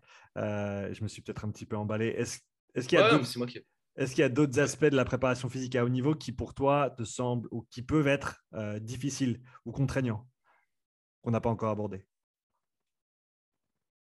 Pas vraiment. Honnêtement, là, j'ai pas de, pas de réponse à te donner euh, sur, euh, sur ce point-là. Je crois que le plus dur, c'est l'aspect humain. Hmm. C'est l'aspect humain, c'est gérer euh, peut-être parfois un élément qu'on ne prend pas en compte pour les jeunes préparateurs physiques. Et moi, j'ai eu la chance de le faire parce que j'ai commencé par le fitness. Hmm. Donc, j'ai donné des cours collectifs. C'est la prise en charge du groupe. Hmm. C'est des, des, trucs qui vont, être, qui vont servir au chef d'entreprise qui doit faire une présentation, au mec qui veut vendre, tu vois, le gars qui veut te vendre un produit, ou à quelqu'un qui veut présenter. C'est la prise en charge du groupe. Et c'est la gestion, par exemple, un truc qu'on m'a donné il y, a, très longtemps, tu vois, c'est tu parles, tu vois, tu veux présenter un truc, bla bla bla bla, tu tais. Tu tais, t'attends. Puis à un moment, tu en as un qui va faire, tu sais, tac, tu vois, ok. Ou alors euh, des trucs, euh, tu vois, genre, tu as une conversation, tu rentres dans la conversation et t'attends que la conversation, elle, elle se rapproche un petit peu de ton thème du jour. Ok, puisqu'on parle de ça, tu peux même le faire euh, si ça n'a rien à voir, c'est pas grave, tu as juste fait le truc. Puisqu'on mhm. parle de ça, on va passer. Et c'est être capable de, raccrocher les trucs à un moment, il faut qu'on puisse euh, commencer le travail et pas se retrouver euh, à transpirer, tu vois, parce que les athlètes, tu as l'impression qu'ils ne te respectent pas. La plupart du temps, c'est que toi, tu ne te respectes pas déjà. C'est que toi, tu ne te sens pas en capacité d'eux. Quand tu te sens en capacité d'eux, je pense que. Alors, ce n'est pas, de la, pas de, la, tu vois, de, la, de la science hard, ça. Je pense que quand tu te sens en capacité de prendre en charge des gens, et de discuter, et de, d'être euh, en charisme devant ton groupe. Ton groupe le sait et le sent, même si ça ne veut pas dire qu'ils ne vont pas essayer de te, disrupter un petit peu, tu vois. Mhm. Mais, euh, et ça, c'est un truc qui n'est pas du tout, euh, tu vois, en fait de sport, je pense qu'on ne prend pas les gars, on les met devant un groupe de 20 personnes et on les note sur leur capacité à, peut-être que c'est le cas, hein, j'espère que je ne dis pas une bêtise, mais on les note rarement sur leur capacité à vraiment prendre en charge, communiquer, passer les bonnes informations. Comment on va faire thème de séance On va faire ça, comme ça, comme ça, ça va durer tant de temps. Vous allez peut-être ressentir ça. J'ai besoin de vous qu'on aille chercher ça. Et la séance prochaine, comme on a été là, ça va être là. Cool. OK, on sait ce qui se passe. Vous êtes prêts? On attaque l'échauffement. Est-ce que tu penses qu'il y a des traits de caractère qui ne sont pas compatibles avec la profession de préparateur physique à haut niveau, dans un cadre où tu, dois être en contact avec soit un groupe, soit des athlètes, des individus, euh, des staffs, etc. Non, je pense pas. Je pense que, je pense que tu, vas, euh, tu vas attirer aussi à toi à un moment euh, les gens qui viennent vers ton caractère. Hmm. Je pense que tu, tu vois, le truc drôle, j'ai travaillé dans le volet avec, avec Mladen Kassic, c'était un entraîneur, c'est l'entraîneur, et c'était quelqu'un de l'ancienne école, donc très très dur. Tu vois. Et donc, euh, quand je te dis très dur, il y a des chaises qui peuvent voler dans le vestiaire parfois euh, en direction de la tête d'un joueur, tu vois, c'est arrivé, tu vois. Euh, donc, mais donc tu dis ouais, les mecs sont là, ouais, c'est dur, ces trucs, ils n'ont pas envie. Puis deux trois ans après, tu as les gars, j'aimerais bien revenir, j'aimerais bien revenir parce que quand même, tu vois. Donc je pense que non, je pense que les entraîneurs, ils ont des, philosophies. Tu, petit à petit, dans chaque milieu, c'est extrapolé, tu vois, dans le foot ou dans la NBA, tu vois, mais mmh. les mecs savent que tel entraîneur travaille de cette façon. Si tu veux un technicien, si tu veux un communicant, si tu veux euh, un, sergent instructeur, tu les as, tu vas, tu vas pas. Puis si tu vas et que tu sais pourquoi euh, tu es là, euh, tu vois. Après, c'est dur quand il y a de la surprise. Si tu es venu pour avoir un communicant technicien et que tu as, as, un Marines, c'est dur, tu vois. Mais, mais, je pense que non, tu n'as pas de caractère incompatible. Tu as des gens qui ont des grandes gueules et puis c'est comme ça. Et puis, moi, je viens des arts martiaux, tu vois. Donc, euh, tu sais, euh, se taire pendant que l'entraîneur il t'engueule, euh, tu te dis, ouais, de toute façon, c'est que ma faute à moi et tu t'es comme ça. Ça fait partie du truc. Donc, tu vois, je trouve pas ça aberrant. je suis même parfois, tu vois, c'est le côté un peu inverse, tu vois. On va tout expliquer et mettre tout le monde bien. Ça me, ça me gonfle un petit peu. J'essaie, c'est ma direction, tu vois. Mais non, je pense que les, caractères vont, s'attirer. C'est valable aussi pour les méthodologies, je pense. Mhm. Tu vois, je pense que les gens qui aiment le haut volume, ils vont se retrouver dans certaines euh, écoles, certaines méthodes, euh, et ainsi de suite. Quoi. Ouais, on n'est on pas, pas tous pareils non plus euh, à ce niveau-là. Et c'est clair que ce qui convient à toi et à moi, peut-être ne convient pas à, un autre. je, voulais, je voulais parler un petit peu de préparation physique en natation. Euh, vu que c'est un domaine que tu maîtrises plutôt bien. Donc, est-ce que tu peux nous parler de ta philosophie de manière générale quand tu abordes une préparation physique avec un nageur, avec un groupe de nageurs? Pour toi, quelles sont les bases, quels sont les fondamentaux et comment est-ce que tu les exploites? Ouais. Alors, il faut déjà prendre en contexte ben, qu'est-ce qu'est un nageur? Donc, le nageur, c'est déjà quelqu'un qui a, une, un, entraînement qui est très, très aérobie à côté. Donc, ce sont des spécialistes de l'aérobie et euh, qui sont aussi capables d'encaisser des très grosses doses de glycolytiques. Ce sont la plupart du temps des gens très grands et la plupart du temps aussi des hyperlaxes. Mmh. Donc vraiment, euh, hyperlaxes, ce n'est pas des gens très souples, c'est des gens hyperlaxes, tu vois, catégorisés. Donc moi, le premier travail que je vais faire, c'est un travail éducatif. On va apprendre les bases. Donc on va apprendre à tenir. En fait, on passe par un travail d'isolation très simple. C'est quoi bouger sa tête? C'est quoi euh, faire une rotation thoracique? C'est quoi ouvrir ses hanches? C'est quoi tenir son dos? C'est quoi la posture? Comment on la tient? Comment on la met en place? Comment on se gaine? Comment on se gaine dans du mouvement? Tu vois, ça c'est pour la partie vraiment euh, base. Pour aller, euh, pour moi, vers une des qualités de base qui est le, moins en interaction avec ce qu'ils font à côté, qui est la qualité de force et qui est qui est en lien, tu vois, j'avais fait, euh, quand j'avais commencé, j'avais fait une évaluation euh, des, nageurs. Et euh, donc, j'avais fait, à l'époque, je travaillais avec FMS, j'avais fait un FMS. Je vais voir l'entraîneur, je dis voilà, j'ai noté ça, mais je ne veux pas travailler sur des trucs qui sont peut-être des points forts dans l'eau. Tu vois mmh Donc, mmh. mettre beaucoup de mouvements de flexion-extension lombaire chez un nageur, c'est normal. Tu vois Moi, j'aimerais que ça soit droit et que ça fonctionne avec la hanche. Mais il se trouve que lui, il me disait, oui, effectivement, il y a un manque d'utilisation des fessiers. Et donc, tu les vois, hein, c'est un nageur, c'est plat, il n'y a pas de fesses, tu vois. Donc, c'est une ligne qui est recherchée. Bon, ok, donc là, je sais que je vais pouvoir mettre en place du squat, du soulevé de terre, du hip thrust. Je ne vais pas être, je vais pas créer un problème, je ne vais pas créer une interaction avec ce qu'ils font. Donc, éduquer sur la, base, leur donner des notions euh, qu'ils n'ont pas forcément, tu vois, là, on, par exemple, hier, dans le travail de reprise, on a travaillé autour de l'épaule. Je leur ai expliqué que bah, tu as, des muscles, tu as des insertions, tu as des nerfs, et que grosso modo, vu comment le corps humain est fait, si tu ne tiens pas ta tête et que tu ne tiens pas ton centre, tu peux faire toutes les rotations que tu veux, tu travailles sur, euh, sur rien des deux côtés. Mmh. Donc, on prend ce temps-là pour éduquer, mettre en place des routines d'échauffement, de travail. Et après, on va utiliser euh, bah, du travail de force jusqu'à un certain niveau. Euh, c'est pas rare que j'ai des nageurs de 70 kg qui tirent 50 kg en traction, tu vois, mmh. qui, qui bench jusqu'à 110 kg, qui squattent 150 kg. Et ensuite, une fois qu'on a ce travail-là, on va utiliser des outils, des ladders, on peut utiliser des clusters, on peut utiliser des méthodes assez simples. Je vais essayer de faire en sorte que tout ce travail-là soit, soit programmé dans le cycle, donc euh, que l'ondulation de charge se fasse en fonction de leur semaine et des, jours où ils ont des grosses, euh, des grosses charges dans l'eau et donc d'onduler. Et puis après, on va avoir des phases un petit peu plus classiques de transfert, où là, le principal euh, travail qu'on va faire, c'est d'essayer de, de casser leur, leur efficience si c'est des athlètes de haut niveau, naturellement, ils ont une capacité à inner. D'ailleurs, la plupart du temps, il faut faire la distinction entre les athlètes de haut niveau. Est-ce qu'ils ont une dysfonction sur quelque chose ou est-ce qu'ils ont une capacité à trouver le, tu vois, la solution qui est pour toi est pas bonne, mais tu leur as dit d'aller du point A au point B, euh, eux, ils se sont faufilés. Tu as un ou deux exemples? Euh...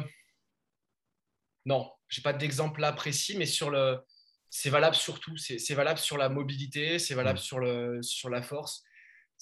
Ils, sont capables, tu peux le voir sur des tractions.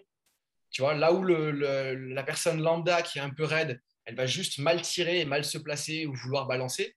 Lui, il va juste, euh, tu vois, s'onduler pour se, se placer et il va utiliser ce qu'il sait faire parce que toi, tu lui as juste dit point A, point B. Mm-hmm. De la même manière, il est capable, si tu surveilles pas le cycle d'entraînement, si tu lui dis là, je veux que tu ailles à fond, à fond dans sa tête, c'est peut-être euh, finale olympique. Donc, si tu surveilles pas, il est capable de t'envoyer un truc. Moi, j'ai déjà eu euh, au début, j'ai eu des 15-20 reps à 85% d'un vrai ARM. Et le mec, il se tue. Tu, tu dis, mais comment c'est possible humainement? Tu sais, en plus, quand tu es un peu dans les sports de force, tu te dis, mais moi, je fais trois reps. Tu vois, et encore, euh, je prends une pause, tu vois, je ventile après. Ah, les mecs, ils t'envoient, des trucs de malade. Après, par contre, euh, ils sont capables de se tuer comme ça. Après, pendant deux semaines, ils ne marchent pas. Parce mm. qu'ils ont, ils ont accédé à ta demande qui était de la perf. Donc, un autre, un autre, un autre item, c'est de, le, travail autour de la charge d'entraînement et de savoir comment tu la quantifies, comment tu la gères pour être sûr qu'ils ne vont pas aller. Et pour revenir à leur, à leur côté efficient, parfois, ils sont tellement efficients dans l'eau qu'ils n'ont pas accès à leur plein potentiel cardiovasculaire, pulmonaire, physiologique. Et donc, c'est là qu'on va utiliser des trucs euh, un petit peu plus euh, hors de l'eau, du travail euh, conditioning, qui va leur permettre d'aller ressentir de nouveau d'autres sensations, d'autres outils, tout en sachant que va y avoir aussi un besoin de variété assez rapide parce qu'ils vont s'adapter très vite. Mmh. J'en ai qui s'adaptent. tu fais une grosse séance, c'est la pire séance de leur vie. La semaine d'après, ils sont adaptés, hein, c'est fini donc il faut bien jongler avec la variété.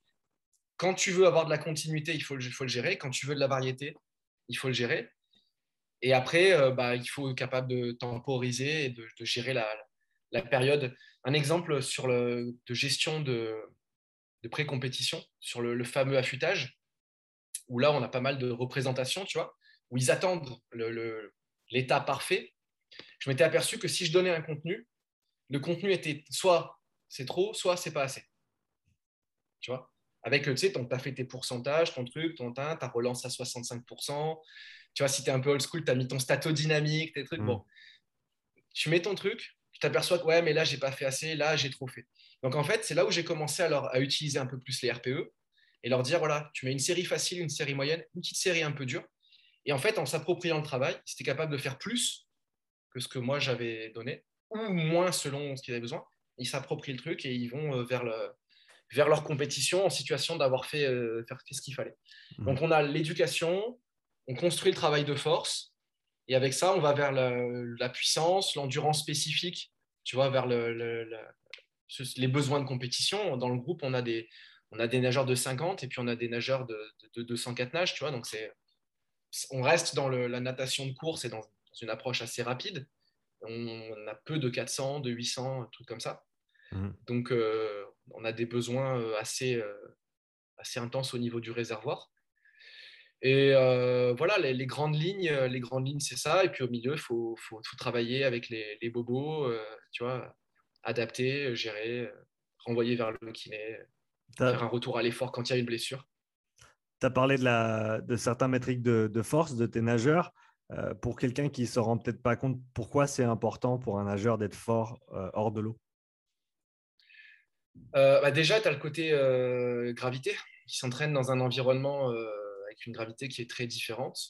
Donc, ils ne vont pas avoir les mêmes sollicitations que quand ils sont debout et en train de faire un effort. Donc, ça joue sur le, sur le système osseux, sur le système tendineux. Euh, ça joue sur la façon dont les muscles fonctionnent. Donc, c'est important d'être capable de leur donner euh, euh, cette rigidité, cette tension, et de leur permettre de la réutiliser dans l'eau. Puis l'eau, c'est aussi quelque chose qui est assez, qui est assez implacable mmh. dans, le, dans le positionnement. nous, on ne se rend pas compte parce que quand on va, on va barboter, tu vois, on, voilà, on, on, ajote et on est, tu vois, on fait un truc. Mais eux, la vitesse et la puissance qu'ils mettent quand ils rentrent la main, ils sont là, ils sont là et ils appuient. Ils appuient contre un Swiss ball, tu vois. Mhm. Nous, on bouge pas. Si on nous donne le corps, on nous donne le truc, la force, ils appuient contre un truc énorme pour eux. Mhm. Et ils brassent ça, ils ramènent, alors selon la nage et tout. Mais nous, on est, on, est loin. Enfin, ils, sont comme, euh, comme la production de force d'un mec qui termine le, le, le, marathon ou le 5000 et il termine sa dernière ligne droite en 14 secondes et tu te dis comment il a fait ça. Quoi. Mhm. Tu vois, donc ils ont quand même une production de force hyper importante et c'est important d'être capable dans le, dans le, travail de force de leur donner des outils classiques où ils vont apprendre à compresser, ils vont apprendre dans certains trucs l'extension, ils vont apprendre à mieux utiliser euh, pourquoi j'utilise mes lats, pourquoi j'utilise mes fessiers, pourquoi je travaille, même si mon mouvement il est un peu plus haut, pourquoi j'apprends aussi à garder les épaules basses? Euh, Voilà, donc c'est toute une logique qui est importante pour eux, qui n'est pas toujours évidente à transférer. Donc il faut laisser aussi des périodes tampons où ils peuvent transférer parce que c'est pas parce qu'ils vont envoyer un Zercher squat à 150 et des tractions à 50 kg que dans l'eau ça se traduit. Ça se traduit très vite par une amélioration sur 25 mètres, ce qu'on a constaté avec l'entraîneur. Mmh. C'est moins évident ensuite d'avoir l'amélioration sur, euh, sur 50 ou 100 mètres donc, tu as, un effet qui est plus sur le, bah, sur le, sur le début, sur le sur l'entrée dans Alors, Ouais, c'est ça. Et sachant quand même que tout ce que tu prends dans la haute performance, tu le prends, parce que parfois, une finale, une finale ça joue sur ça. Quoi. Tu vois, mmh. C'est vraiment le, bout de doigt et la touche. ça joue. Donc, le gars qui, qui, pousse une dernière fois, qui active une dernière fois sa force, qui allonge et qui va toucher, tu as, des finales où ça fait, tu sais pas qui a gagné quoi, jusqu'à ce que ça s'affiche. Donc, donc le petit pourcentage de, force qui se transfère, parce que c'est un petit, c'est ça de gagner et c'est ça de transférer, est important sur la, situation de, gainage euh, et de, maintien. Parce qu'en fait, pour revenir sur vraiment le truc de la force, euh, un nageur, c'est un petit peu comme un, comme un kayak. Tu vois, tu prends le kayak euh, gonflable. Si ton kayak il est en train de se dégonfler, toi, tu vas être obligé de faire de plus en plus d'efforts. Et puis à un moment, tu vas juste descendre. Donc plus tu as cette notion de planche, de gainage, plus c'est, euh, tu vois, euh, je cherche le terme, tu vois, euh, affûté, hmm. tu vois, et moins c'est large, plus tu as un truc, tu as une embarcation rigide, et plus tu avances. Donc, plus tu es capable de compresser, d'allonger, rajouter la bonne mobilité pour avoir l'angle et ensuite la pression en termes de force, et plus tu propulses ton embarcation. Si ton embarcation elle est molle, sauf si certains athlètes qu'on a ont des prédispositions aquatiques qui sont euh, hors normes, tu vois. Ils sont, plus euh, poissons que, qu'êtres humains. Donc pour eux, c'est un, petit peu encore différent. Mmh. Est-ce que, le, côté respiratoire est abordé soit côté natation, soit avec toi en préparation physique de manière spécifique, étant donné les, les contraintes ben, spéciales qu'on connaît de, de, nager dans l'eau, c'est-à-dire que tu ne peux pas respirer librement comme, comme quand tu es sur la terre ferme. est-ce que c'est quelque chose qui, qui, qui, à ton avis, peut se travailler et est-ce que c'est travaillé? Alors, ça se travaille. Sur le côté natation, c'est beaucoup travaillé, mmh à la fois du point de vue euh, technico-tactique, c'est-à-dire combien de fois je respire euh, par rapport à la gestion de mon effort. Mmh tu vois, est-ce que je respire plus, euh, mais je perds un peu de temps Est-ce que je respire moins? Tu vois, sur le 50 mètres, ils respirent une fois, les gars. Tu vois, 50 crawls, les gars, ils bombardent. Toi, au 22, tu as déjà sorti la tête en asphyxie. Eux, ils bombardent, ils, moulinent du bras et puis ils respirent une fois et, puis ils envoient. Mhm. Donc, tu as ce côté-là. par rapport à ce côté-là, dans l'eau, ils ont des entraînements euh, qui sont. Euh, alors, où ils sortent complètement le côté nombre de respiration. Ils ont des, ils ont des tubas euh, spéciaux qui passent devant. Mhm. Ils n'ont pas besoin de, travailler le mouvement de tête pour la respiration.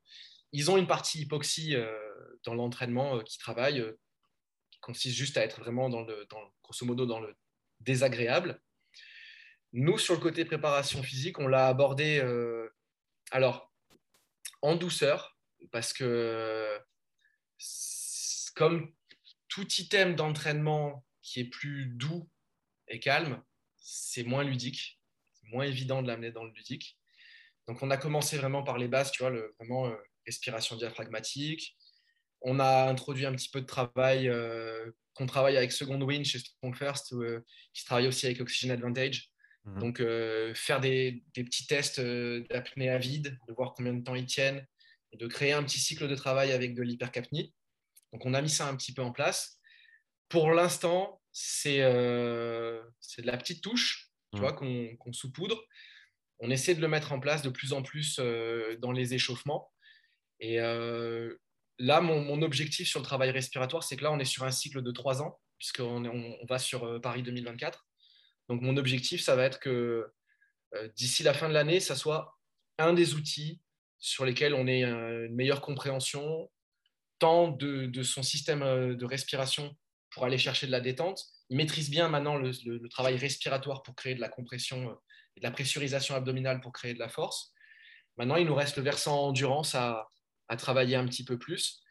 Et euh, je pense qu'on va, on va intégrer des protocoles petit à petit. On va commencer. On a travaillé aussi en, en respi nasal. Mmh on l'a fait sur, sur du travail de, de, circuit, tu vois, assez facile pour qu'ils se mettent dans le, dans le truc, qu'ils ressentent aussi ce qui se passe mentalement. J'insiste toujours beaucoup sur euh, comment tu te sens.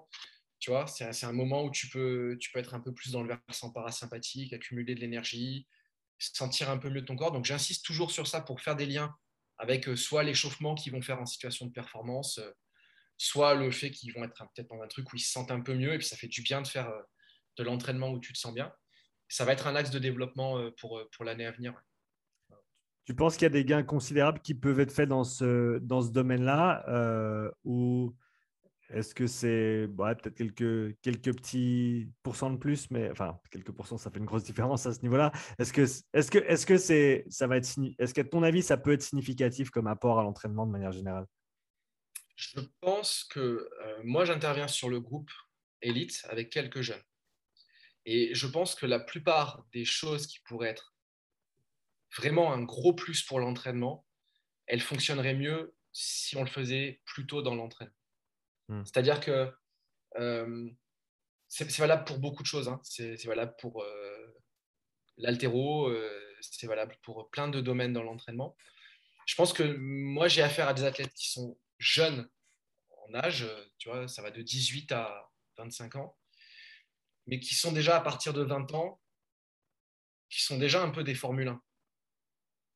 Donc, c'est très difficile d'amener des grosses modifications en sachant que ces grosses modifications peuvent avoir un énorme impact sur la performance. Es plus le travail macro, la posture, le placement, la force. On sait que c'est quelque chose dont ils ont besoin. Le travail de respiration, je pense qu'on peut avoir une optimisation de la performance. Mais je pense que si tu es très objectif, je ne pense pas qu'on ait un, énorme, un énorme truc. Ouais, si tu ajoutes plein de petits éléments, y compris la respiration, tu peux avoir une meilleure performance le jour J. Mais je ne pense pas que ça soit un des... Si je mets mes objectifs prioritaires, secondaires et accessoires quand je planifie, ça reste quand même dans le secondaire euh, accessoire. Par contre, sur un athlète, euh, monsieur, madame, tout le monde, qui est stressé, qui dort mal, qui ronfle, euh, tu vois, qui ça peut avoir un impact beaucoup plus important, voire même ça peut être un point de départ vers quelque chose de beaucoup mieux. Hmm certains des gens, je coach encore un peu euh, quelques personnes. Tu vois, tu essayes le, tape euh, buccal, par exemple. Tu as des gens qui se sentent, tu vois, déjà leur conjoint n'a plus envie de les étrangler. Euh, et oui, tu as des gens qui se sentent mieux, tu vois, avec ça. Mmh. Mais pour la haute performance, c'est une Formule 1, tu as juste changé un pneu, tu vois, parce qu'il pleut ou parce que es sur, il fait chaud, mais tu pas sur un gros, gros truc, quoi, à mmh. mon avis. Mmh. Si on parle de Strong First maintenant, Est-ce que tu peux nous présenter un petit peu, euh, l'univers de manière générale? C'est n'est pas un univers que je connais très très bien, donc euh, ça, m'intéresse d'autant plus. Euh, est-ce que tu peux nous parler un petit peu de, ce que c'est, de comment toi tu l'as découvert et, on partira de, ce point de départ? Ouais. Strong First, c'est une, école, de force. Donc quand on, quand on prononce le mot école, on l'entend quasiment comme une école d'arts martiaux. Donc euh, c'est une école, c'est pas forcément une organisation, tu vois. Ça, ça, se distingue un petit peu euh, philosophiquement. C'est une école de force euh, avec pour, pour, considération que la, force est une des qualités principales et primordiales, mais que ce soit au niveau, c'est pas au niveau numéraire sur ce que tu mets sur la barre, c'est une force, la force en tant que comme attitude, comme terme de, capacité à te comporter bien, à être quelqu'un de fort dans la vie de tous les jours.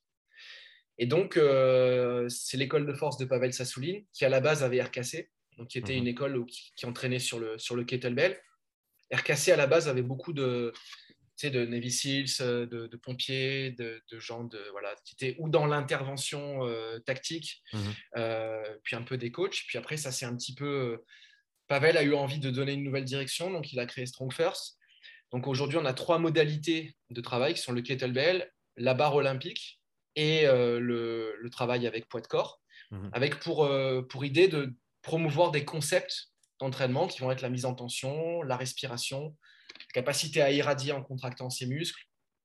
Et, euh, et donc, en fait, tous les outils qu'on va avoir, on va les aborder de la même manière. Donc, c'est quelque chose, c'est un système qui est à la fois minimaliste, qui n'est pas facile, mais qui est simple, euh, avec une grosse communauté euh, de gens derrière qui sont, euh, qui sont très. Enfin, moi, personnellement, j'ai trouvé une des plus belles communautés que j'ai rencontrées, tu vois.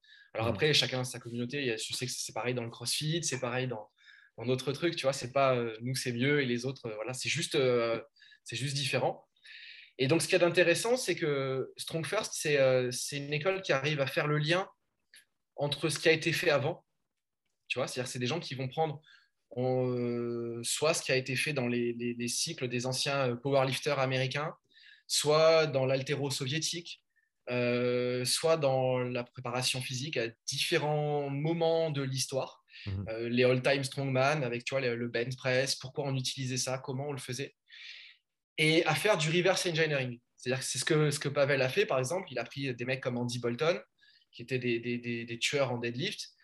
Il a travaillé avec Stuart McGill aussi. Et ils ont dit ces mecs-là, qu'est-ce qu'ils font naturellement pour soulever lourd que euh, monsieur, madame, tout le monde ne fait pas? Ils ont dit, bah, eux, ils sont capables de créer de la tension, ils sont capables de se tenir comme ça, ils sont capables de placer. Donc, ils ont ouvert la boîte, ils ont regardé ce qui se passait à l'intérieur, ils ont pris les outils, ils ont dit, on va les enseigner de telle manière à ce que, bah, plutôt que de juste tirer ta barre et puis créer un à-coup, on va travailler sur un vrai travail de mise en tension, compression, on va travailler sur le grip parce qu'on sait que quand on va utiliser cette partie-là de la main, on va activer un air qui va activer le grand dorsal, donc on va avoir une meilleure position. Et donc, tu as tout ce travail qui a été fait et qui est intéressant parce que ce n'est pas un travail qui est très bling-bling. Euh, tu n'as jamais un mec chez Strongfirst qui va te dire euh, dans les neurosciences, on a vu ça, ça, ça. Mais tu sais que ça a été étudié et que c'est à l'intérieur. Et si, si, tu veux, par exemple, on a fait Second Wind à Paris il n'y a pas longtemps. En termes de physiologie respiratoire, le manuel, tu en as pour deux bonnes années de travail, tu vois. Mais quand c'est présenté, c'est présenté de manière à ce que les gens le comprennent simplement, puissent l'appliquer tout de suite et que ça ait un impact direct euh, dans leur vie. Il n'y a pas de, chichi, tu vois, pour faire, pour paraître plus que ce que c'est. Mhm. Parfois, on a l'air un petit peu austère parce qu'on a tous nos t-shirts noirs, tu vois, l'école, elle présente comme ça, mais, mais dès qu'on est au restaurant avec une viande et du rouge, on est très sympa. et, euh, et puis voilà, donc si tu veux, c'est ça un petit peu la base, c'est l'éducation, c'est s'appuyer plutôt sur des principes qui ont fait leurs preuves et sur un nombre réduit d'exercices mhm. pour pouvoir bien travailler et avoir des, bases solides plutôt que d'avoir une myriade de trucs. Et, euh, après, on a des, protocoles euh, qui sont euh, plutôt minimalistes, comme simple et sinistre, et quick and dead aussi, qui est, qui est le travail un peu plus versant endurance.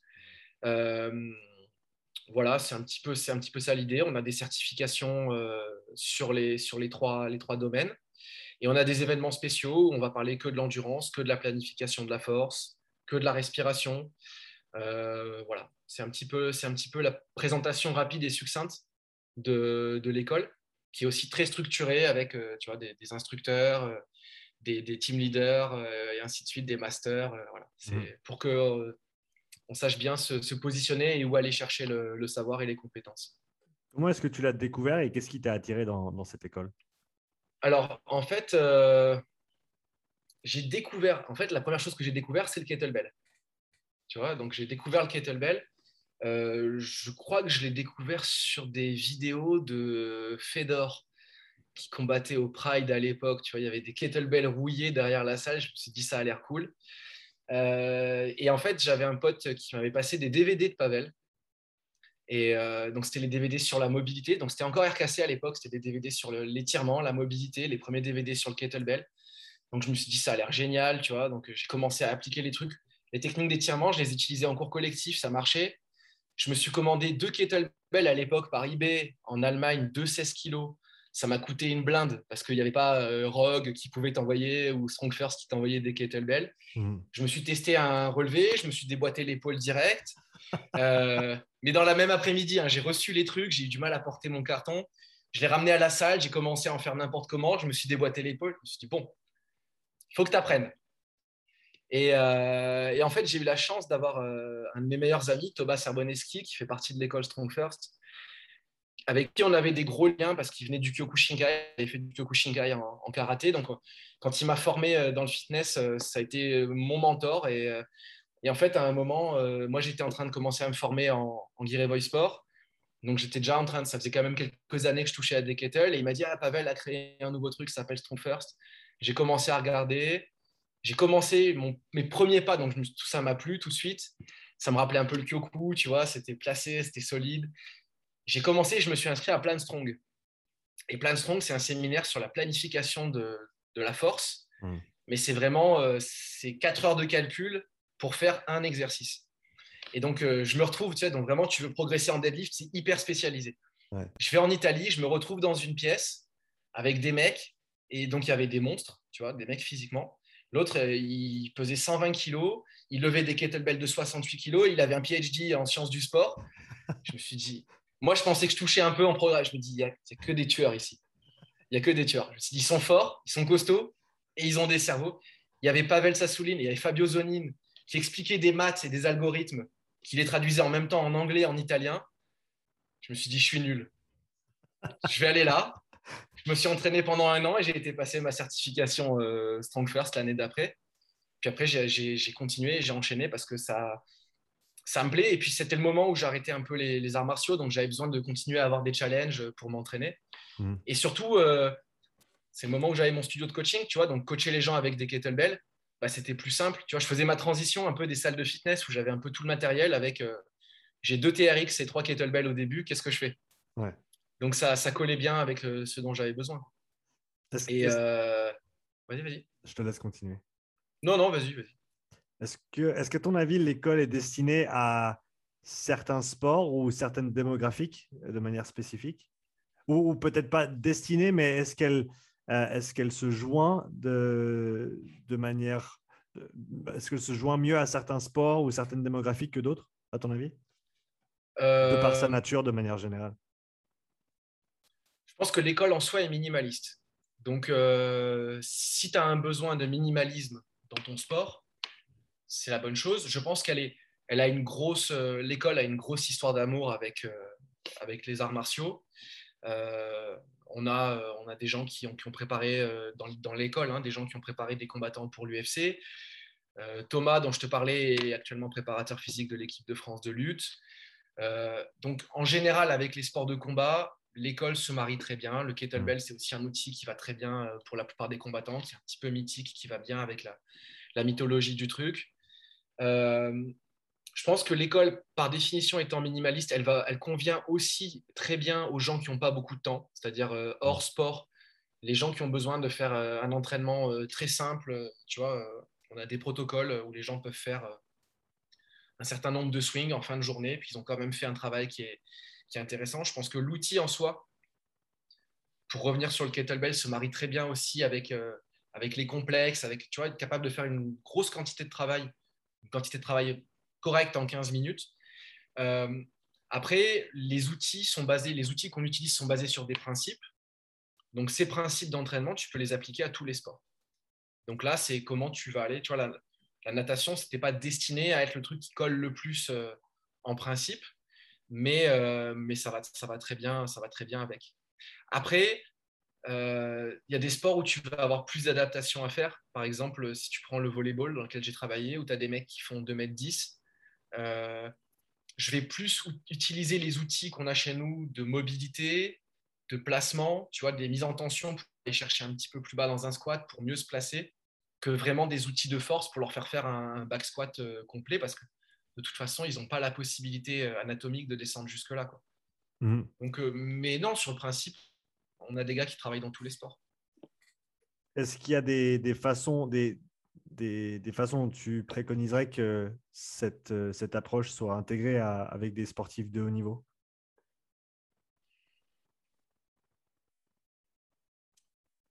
Euh, Ouais. Dans l'utilisation, le premier truc, c'est que si tu reprends l'utilisation des principes, vraiment des principes, pas des, pas des outils euh, kettlebell, bar et poids de corps, mmh, mmh. je pense qu'on gagnerait beaucoup à utiliser certains des outils qu'on utilise nous, comme les ladders par exemple, euh, pour permettre de faire plus de volume de travail. Si je te prends, je te prends un exemple qui est euh, musculation pure, mais hmm. tu peux le convertir sur quelque chose qui peut être une distance. Tu vois euh, la muscu pure, elle va te dire 4 x 10. Tu vois 3 x 10, peu importe, 5 x 5. Nous, on va travailler avec des reps de réserve de base, donc on ne va pas aller chercher au maximum. On va utiliser un ladder. Tu vas faire 1, 2, 3, 3 fois. La deuxième séance ou la semaine d'après, tu vas faire 1, 2, 3, 4, 3 fois. Jusqu'à la fin de ton cycle, en ayant des périodes. Et quand tu vas euh, prendre un, un petit mur dans l'entraînement, c'est-à-dire que tu vas faire 1, 2, 3, 4, 4 fois, ça passe pas, tu fais un back-off. Tu reviens en arrière, tu prends un petit peu avant, et tu fais, donc du coup, tu crées ta petite vague, mhm. hop, et tu repars. Et donc, à la fin du cycle, tu as fait beaucoup plus de volume de travail à une intensité relativement haute que si tu avais juste fait. Le bon exemple sur ça, c'est les tractions. C'est le mec qui arrive et qui fait le maximum de traction le premier jour. Le lendemain, il en fait que la moitié. Le troisième jour, il est cramé. Tu vois? Nous, on va utiliser par exemple le Grease the Groove comme outil qui va être d'en faire un petit peu tout le temps, toute la journée, la moitié des reps que tu peux faire. Et sauf qu'à la fin de semaine, tu n'as pas fait 20, 15, 10, tu en as fait 100. Et à la mmh. fin de l'année, tu en as fait beaucoup plus. Donc ça, c'est un des outils, un des principes d'entraînement qu'on utilise, l'ondulation du volume, qui nous permet, euh, qui à mon avis devrait être apporté beaucoup plus, parce que d'abord c'est ludique, et directement dans le sport. Tu as une distance à faire, tu vas faire 10, 20, 30, 10, 20, 30. Et en plus, ça te permet de t'engager euh, psychologiquement beaucoup plus facilement. Mhm. Tu vois, si le gars il est sur piste et on lui dit tu vas faire 20 fois 400, euh, tu vois, c'est. Moi, tu, moi, par exemple, bon, après, moi, psychologiquement, ça me va très bien. Donc, j'ai un peu un biais, tu vois, de te dire euh, le ladder, ça me va très bien, tu vois. Il y a des gens, tu leur dis 20 fois 400, je suis sûr qu'ils sont contents. Moi, tu me, tu me flingues, tu me donnes le truc, euh, je, je, suis en, en burn-out. Mhm, mhm. Donc, mais je pense que ouais, c'est des outils qui gagneraient à être utilisés. Ouais pour, euh, pour ceux qui peut-être sont très intéressés par, euh, par cette école-là, est-ce que euh, de manière critique pour toi, qui a énormément d'expérience de manière générale dans plein de sports différents, à, beaucoup de niveaux différents, est-ce qu'il y a des, chaînons manquants dans, l'école Strong First? Est-ce qu'il y a des choses qui, si quelqu'un peut-être trouve, trouve beaucoup de valeur dans ce qui dans, ce qu'ils font avec Strong First.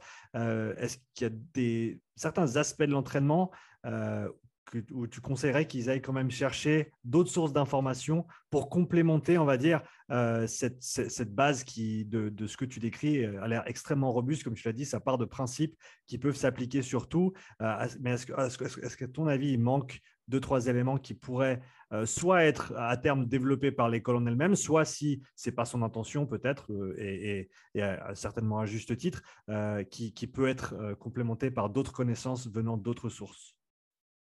Je pense que l'école en soi, c'est un système, euh, c'est un système ouvert qui a toujours euh, accepté beaucoup d'influence. Hmm. On a eu euh, l'école Strong First a été en partenariat amical avec FMS, avec Backfit Pro de Stuart McGill. Hmm. Il y a Flexible Steel, tu vois, qui a une certification aussi sur le travail de la mobilité. Hmm. Je pense que chaque fois, je pense que les gens peuvent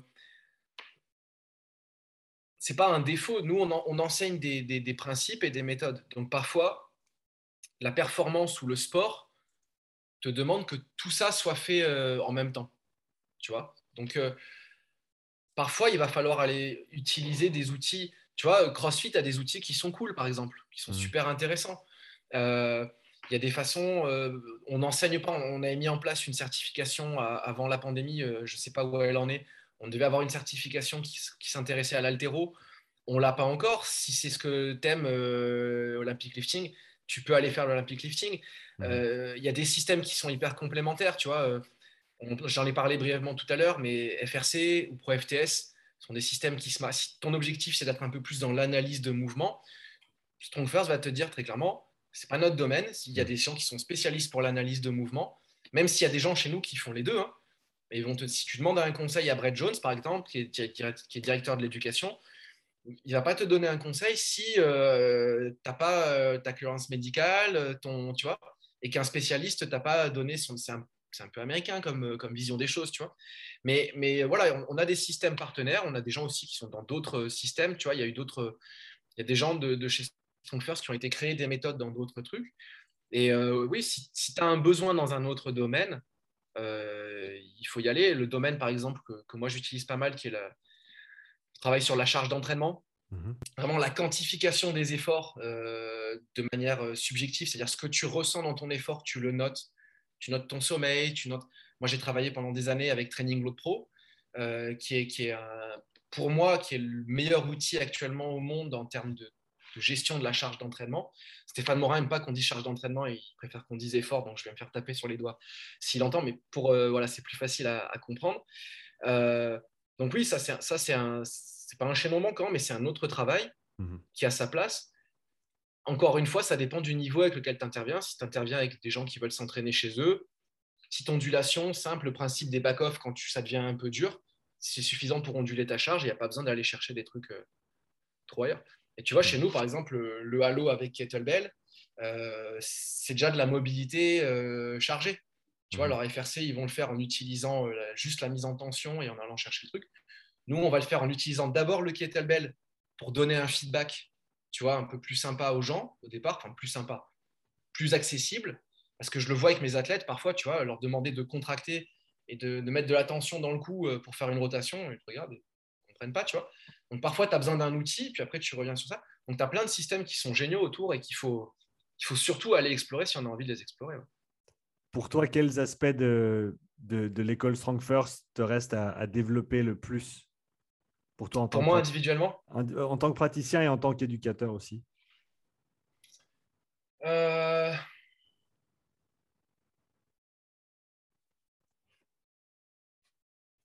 Je suis, dans, une période là où, euh, tu vois, je m'entraîne dans le système Strong First depuis 2015.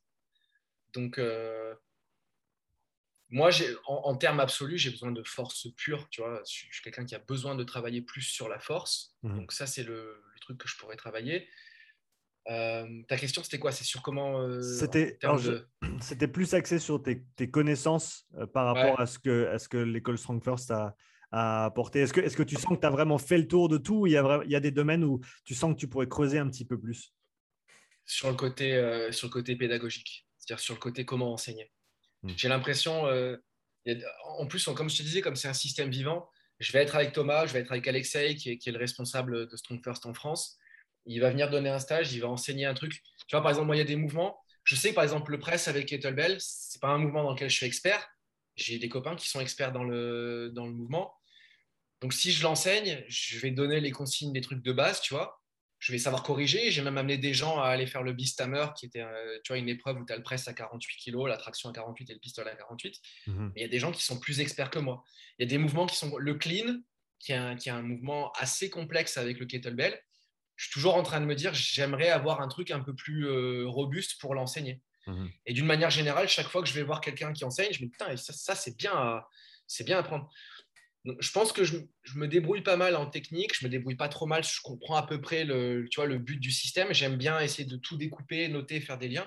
Après, pour l'enseigner, il y a des fois, euh, et puis avoir plus de solutions par rapport euh, euh, à des morphologies. Tu vois, un, des gros trucs qui me, qui chatouille beaucoup depuis 2-3 ans, c'est la morphologie et vraiment les trucs, les, les, parties du corps séparées. C'est-à-dire tu t'enseignes un squat à quelqu'un et tu dis, après, un moment, tu regardes, tu vois, Tu vois la nana, tu te dis, mais c'est quoi cette longueur de fémur? Tu vois? Et elle, a un tibia qui est comme ça, un fémur qui est comme ça. Et tu te dis, alors attends, pour expliquer le truc. Et en fait, tu sais, ça, ça correspond à un truc très précis où tu vois un mouvement. Tu te dis, sur le papier, si je prends les trucs, il est bien fait, mais il y a un truc, je ne sais pas quoi, ça va pas. Tu vois, et tu cherches, tu cherches, tu cherches. Et en fait, quand tu t'intéresses un peu, tu t'aperçois que le gars, il a, il a, des bras de 2 mètres, un tout petit buste. C'est l'inverse, tu vois, un grand dos, c'est plein en bas, des, petits bras de T-Rex. Donc, euh, tu vois, et ça, c'est un truc qui demande, euh, une fois que tu as compris comment enseigner le mouvement euh, de base, tu as une séquence qui, qui, est faite dans le cursus qui est censé marcher pour 90% des gens. Après, tu as un 5% où tu dois t'adapter, tu as un 5% qui est encore plus compliqué. Et donc ça, c'est des trucs où je, ouais, j'essaie tout le temps de travailler et de mieux comprendre comment, comment le faire. Quoi. Euh, Loïs, je voulais terminer avec quelques questions qu'on a reçues d'Instagram. Euh, alors, je n'ai pas les noms, vous m'en excuserez, mais euh, pour tous les, auditeurs et, ceux qui ont posé des questions, déjà merci à vous et vous reconnaîtrez votre question. La première, euh, envoyée par DM parce qu'elle était un petit peu plus longue que, ce qu'on peut faire en stories.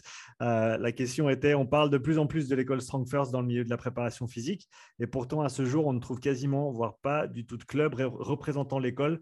Comment pourrions-nous se rapprocher d'un coach compétent formé selon les principes de cette école et être sûr de la qualité du suivi?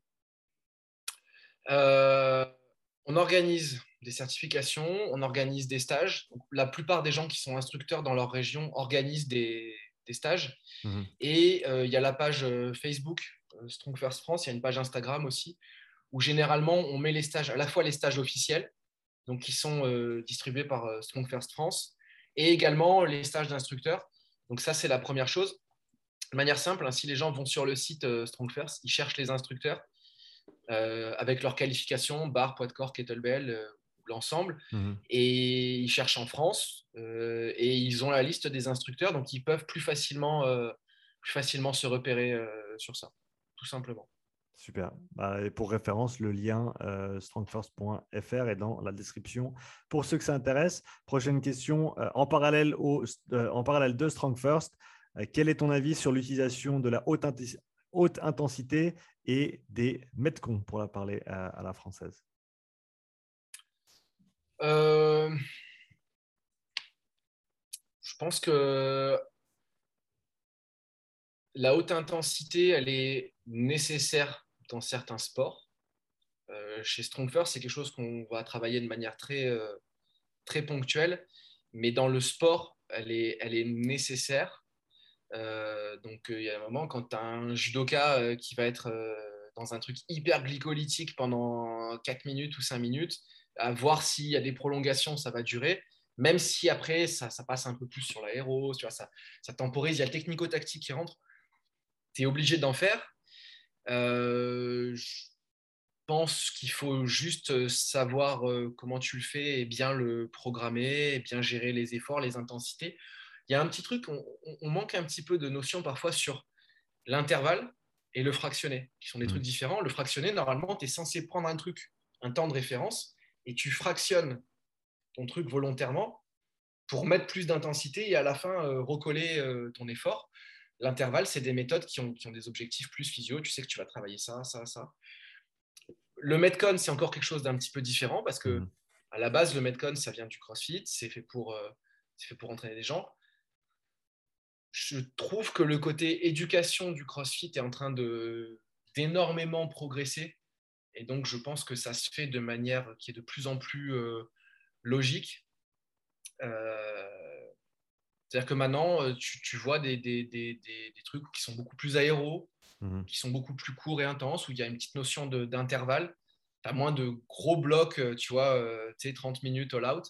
Euh, mais, mais, quand c'est le cas et que c'est bien géré et que tu n'as pas mis euh, du snatch lourd euh, pendant 30 minutes dans ça, tu vois. Et en plus de ça, ça correspond aussi parfois à des modèles psychologiques de gens qui aiment bien ça. Donc, tu vois, si ça correspond à un moment, un écosystème et que les gens aiment ça, voilà. C'est pas la façon dont je travaille. Hmm. Je pense que parfois, il y a des façons plus simples et plus logiques de construire pour aller vers ça. Et s'il y a des gens qui aiment ça et si c'est bien fait, Prochaine question, comment intégrer les kettlebells dans la préparation physique de rugby? Oh Euh, tu as plusieurs euh, options. Je pense qu'une option qui est simple, si tu es sur un modèle de préparation physique, par exemple, un petit Westside, c'est-à-dire que tu as un effort euh, lourd un jour, tu as un effort dynamique un autre jour. Par exemple, le, le kettlebell peut avoir, ce premier aspect, un kettlebell swing lourd, très dynamique, peut avoir un effet euh, très très intéressant à la fois sur le profil force-vitesse et la courbe de, vitesse et le sprint. Mhm. Et aussi, euh, tu vas avoir un effort dynamique plus dynamique que si tu fais du deadlift dynamique ou du squat dynamique. Premier aspect. Deuxième aspect, tu vas avoir une courbe d'apprentissage qui n'est pas si dure que ça pour apprendre par exemple du double kettlebell, clean, press, squat. Euh, et tu vas avoir un effort qui va être intéressant. Par exemple, double kettlebell, clean et squat, tu vas avoir une compression du poids, tu vas avoir supporter un poids sur la poitrine qui va bloquer un petit peu les muscles de la respiration et qui peut te donner un petit, un petit sentiment de, de claustro, d'effort, de pression que tu peux retrouver en mêlée. Euh, tu peux très rapidement travailler avec des complexes très intéressants. Donc, tu vois, on parlait un peu du niveau intermédiaire en rugby où tu as besoin de faire vite et bien. Euh, bah, parfois, utiliser euh, deux kettlebells. Tu vois, par exemple, si tu as deux kettlebells de 24 kg et que tu fais du squat avec et du clean avec, tu peux avoir autant de bénéfices que si tu travailles avec une barre de squat à 80, 100, 120 kilos. Donc, autant choisir l'outil qui va avoir moins d'interférences, qui va être relativement facile à apprendre. Le squat, par exemple, c'est pas toujours évident. Euh, tu vois, back squat, front squat, mm. tu as des problèmes de mobilité chez les, chez les rugbymen qui, vont être, qui ont une masse musculaire qui les protège.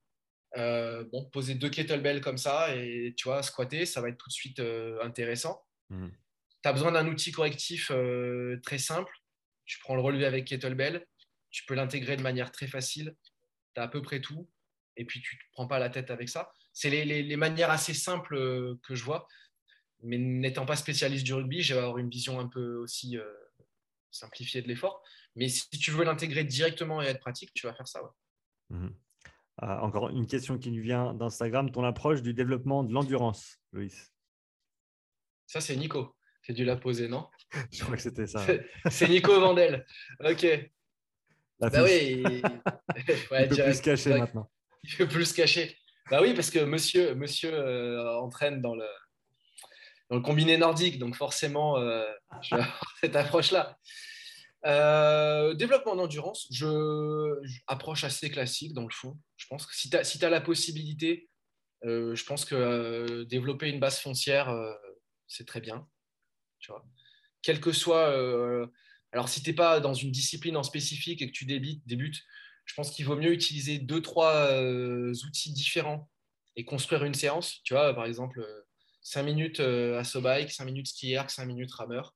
C'est très bien, ça fait une base. Puis après, tu construis 6, 8, 10, tu vois, tu ondules mmh. et puis tu as ton petit bloc de 45 minutes.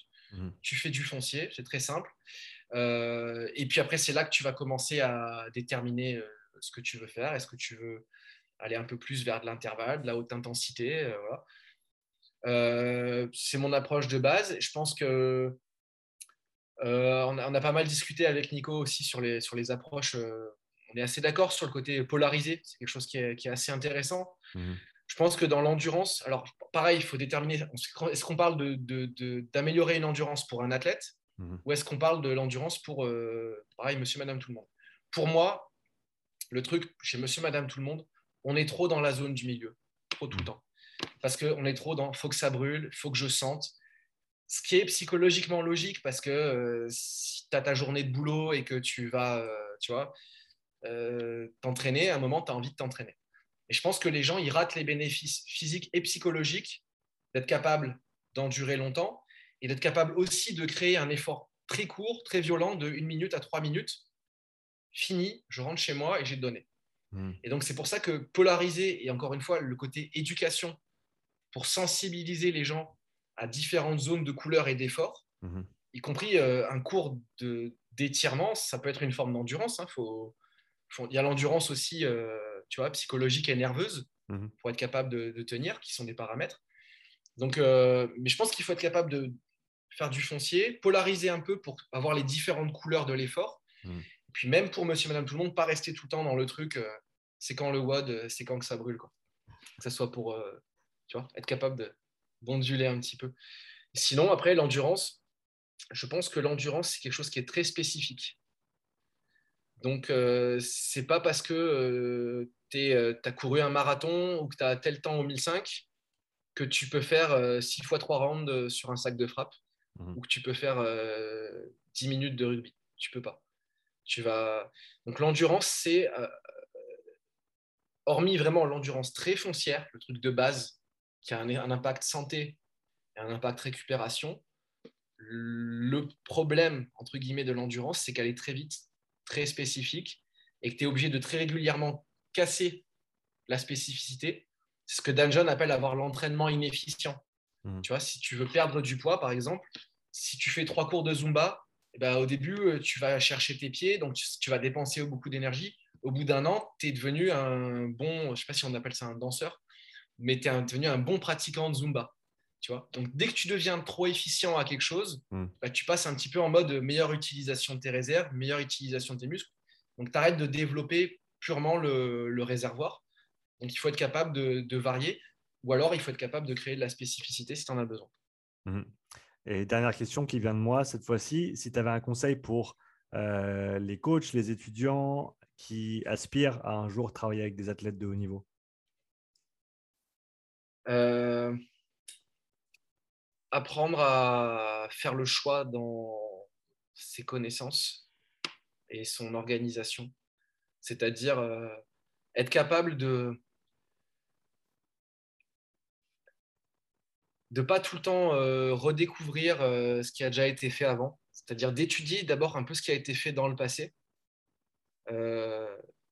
Stéphane Morin de Training Load Pro m'avait fait lire VGS, des Militari, c'est un, c'est un petit manuel d'entraînement des légions romaines, tu vois, c'est codifié. Mmh. Mmh. Euh, tu hallucines, tu as tout dedans en fait. Donc euh, ils ont déjà euh, tel peuple, on le met en première ligne, eux ils sont meilleurs nageurs. Si on va les mettre un peu de surcharge, un peu de progressivité, un peu de variété, tu te dis ok. Et nous, donc en fait, quand tu cherches les principes d'entraînement, ils sont déjà dans le passé et ils sont déjà passés au filtre de ce que Taleb appelle l'effet Lindy. Tu sais, c'est la durée de vie d'une idée ou d'une méthode mhm. est proportionnelle à sa durée de vie qu'elle a déjà eue. Mhm. Donc, par exemple, tu dois choisir, euh, tu dis, pour du développement durable, je vais prendre cette méthode, cette nouvelle méthode, ou je vais prendre le yoga. Le yoga, ça a 5000 ans. Il y a des chances que le yoga soit encore là dans 5000 ans parce que c'est extrêmement robuste et que ça a fait l'épreuve du temps. Consacre un peu d'études au yoga, tu vois. Et tu, si tu l'étudies bien et dans des bonnes écoles, tu verras que tu as déjà des mobilisations articulaires contrôlées, tu as du travail respiratoire, tu as du travail de posture, tu as des postures et des contre-postures. Tu as énormément de trucs. Et ça va t'éviter de toujours te faire avoir par les vendeurs de rêves, la nouvelle machine, le nouveau truc, la nouvelle méthode, le commercial qui arrive et tu dis ouais, mais on utilise ça, euh, tu vois. Donc, étudier ce qui a déjà été fait et ensuite savoir planifier, savoir périodiser, savoir programmer. Et ça, c'est le plus important. Pas commencer par programmer. Prendre vraiment les trois étages et passer du temps, se faire vraiment mal à écrire et à passer du temps sur ça. Parce que ça, c'est fondamental et ça t'apprend à t'organiser dans ta vie, à donner des conseils aux entraîneurs quand ils en ont besoin et à organiser ton travail de préparateur physique. Louis, je veux te remercier pour euh, cet entretien aujourd'hui. C'était vraiment un grand plaisir d'échanger avec toi. Euh, où est-ce que les auditeurs et les, euh, les personnes qui nous regardent peuvent te trouver sur les réseaux? Alors, j'ai euh, bah, ma page euh, Loïs Robin Monaco sur Instagram. C'est là où je partage euh, quand je mets des, petits tutos pour travailler au kettlebell ou que je partage ce que je vais faire en stage. C'est là où je suis.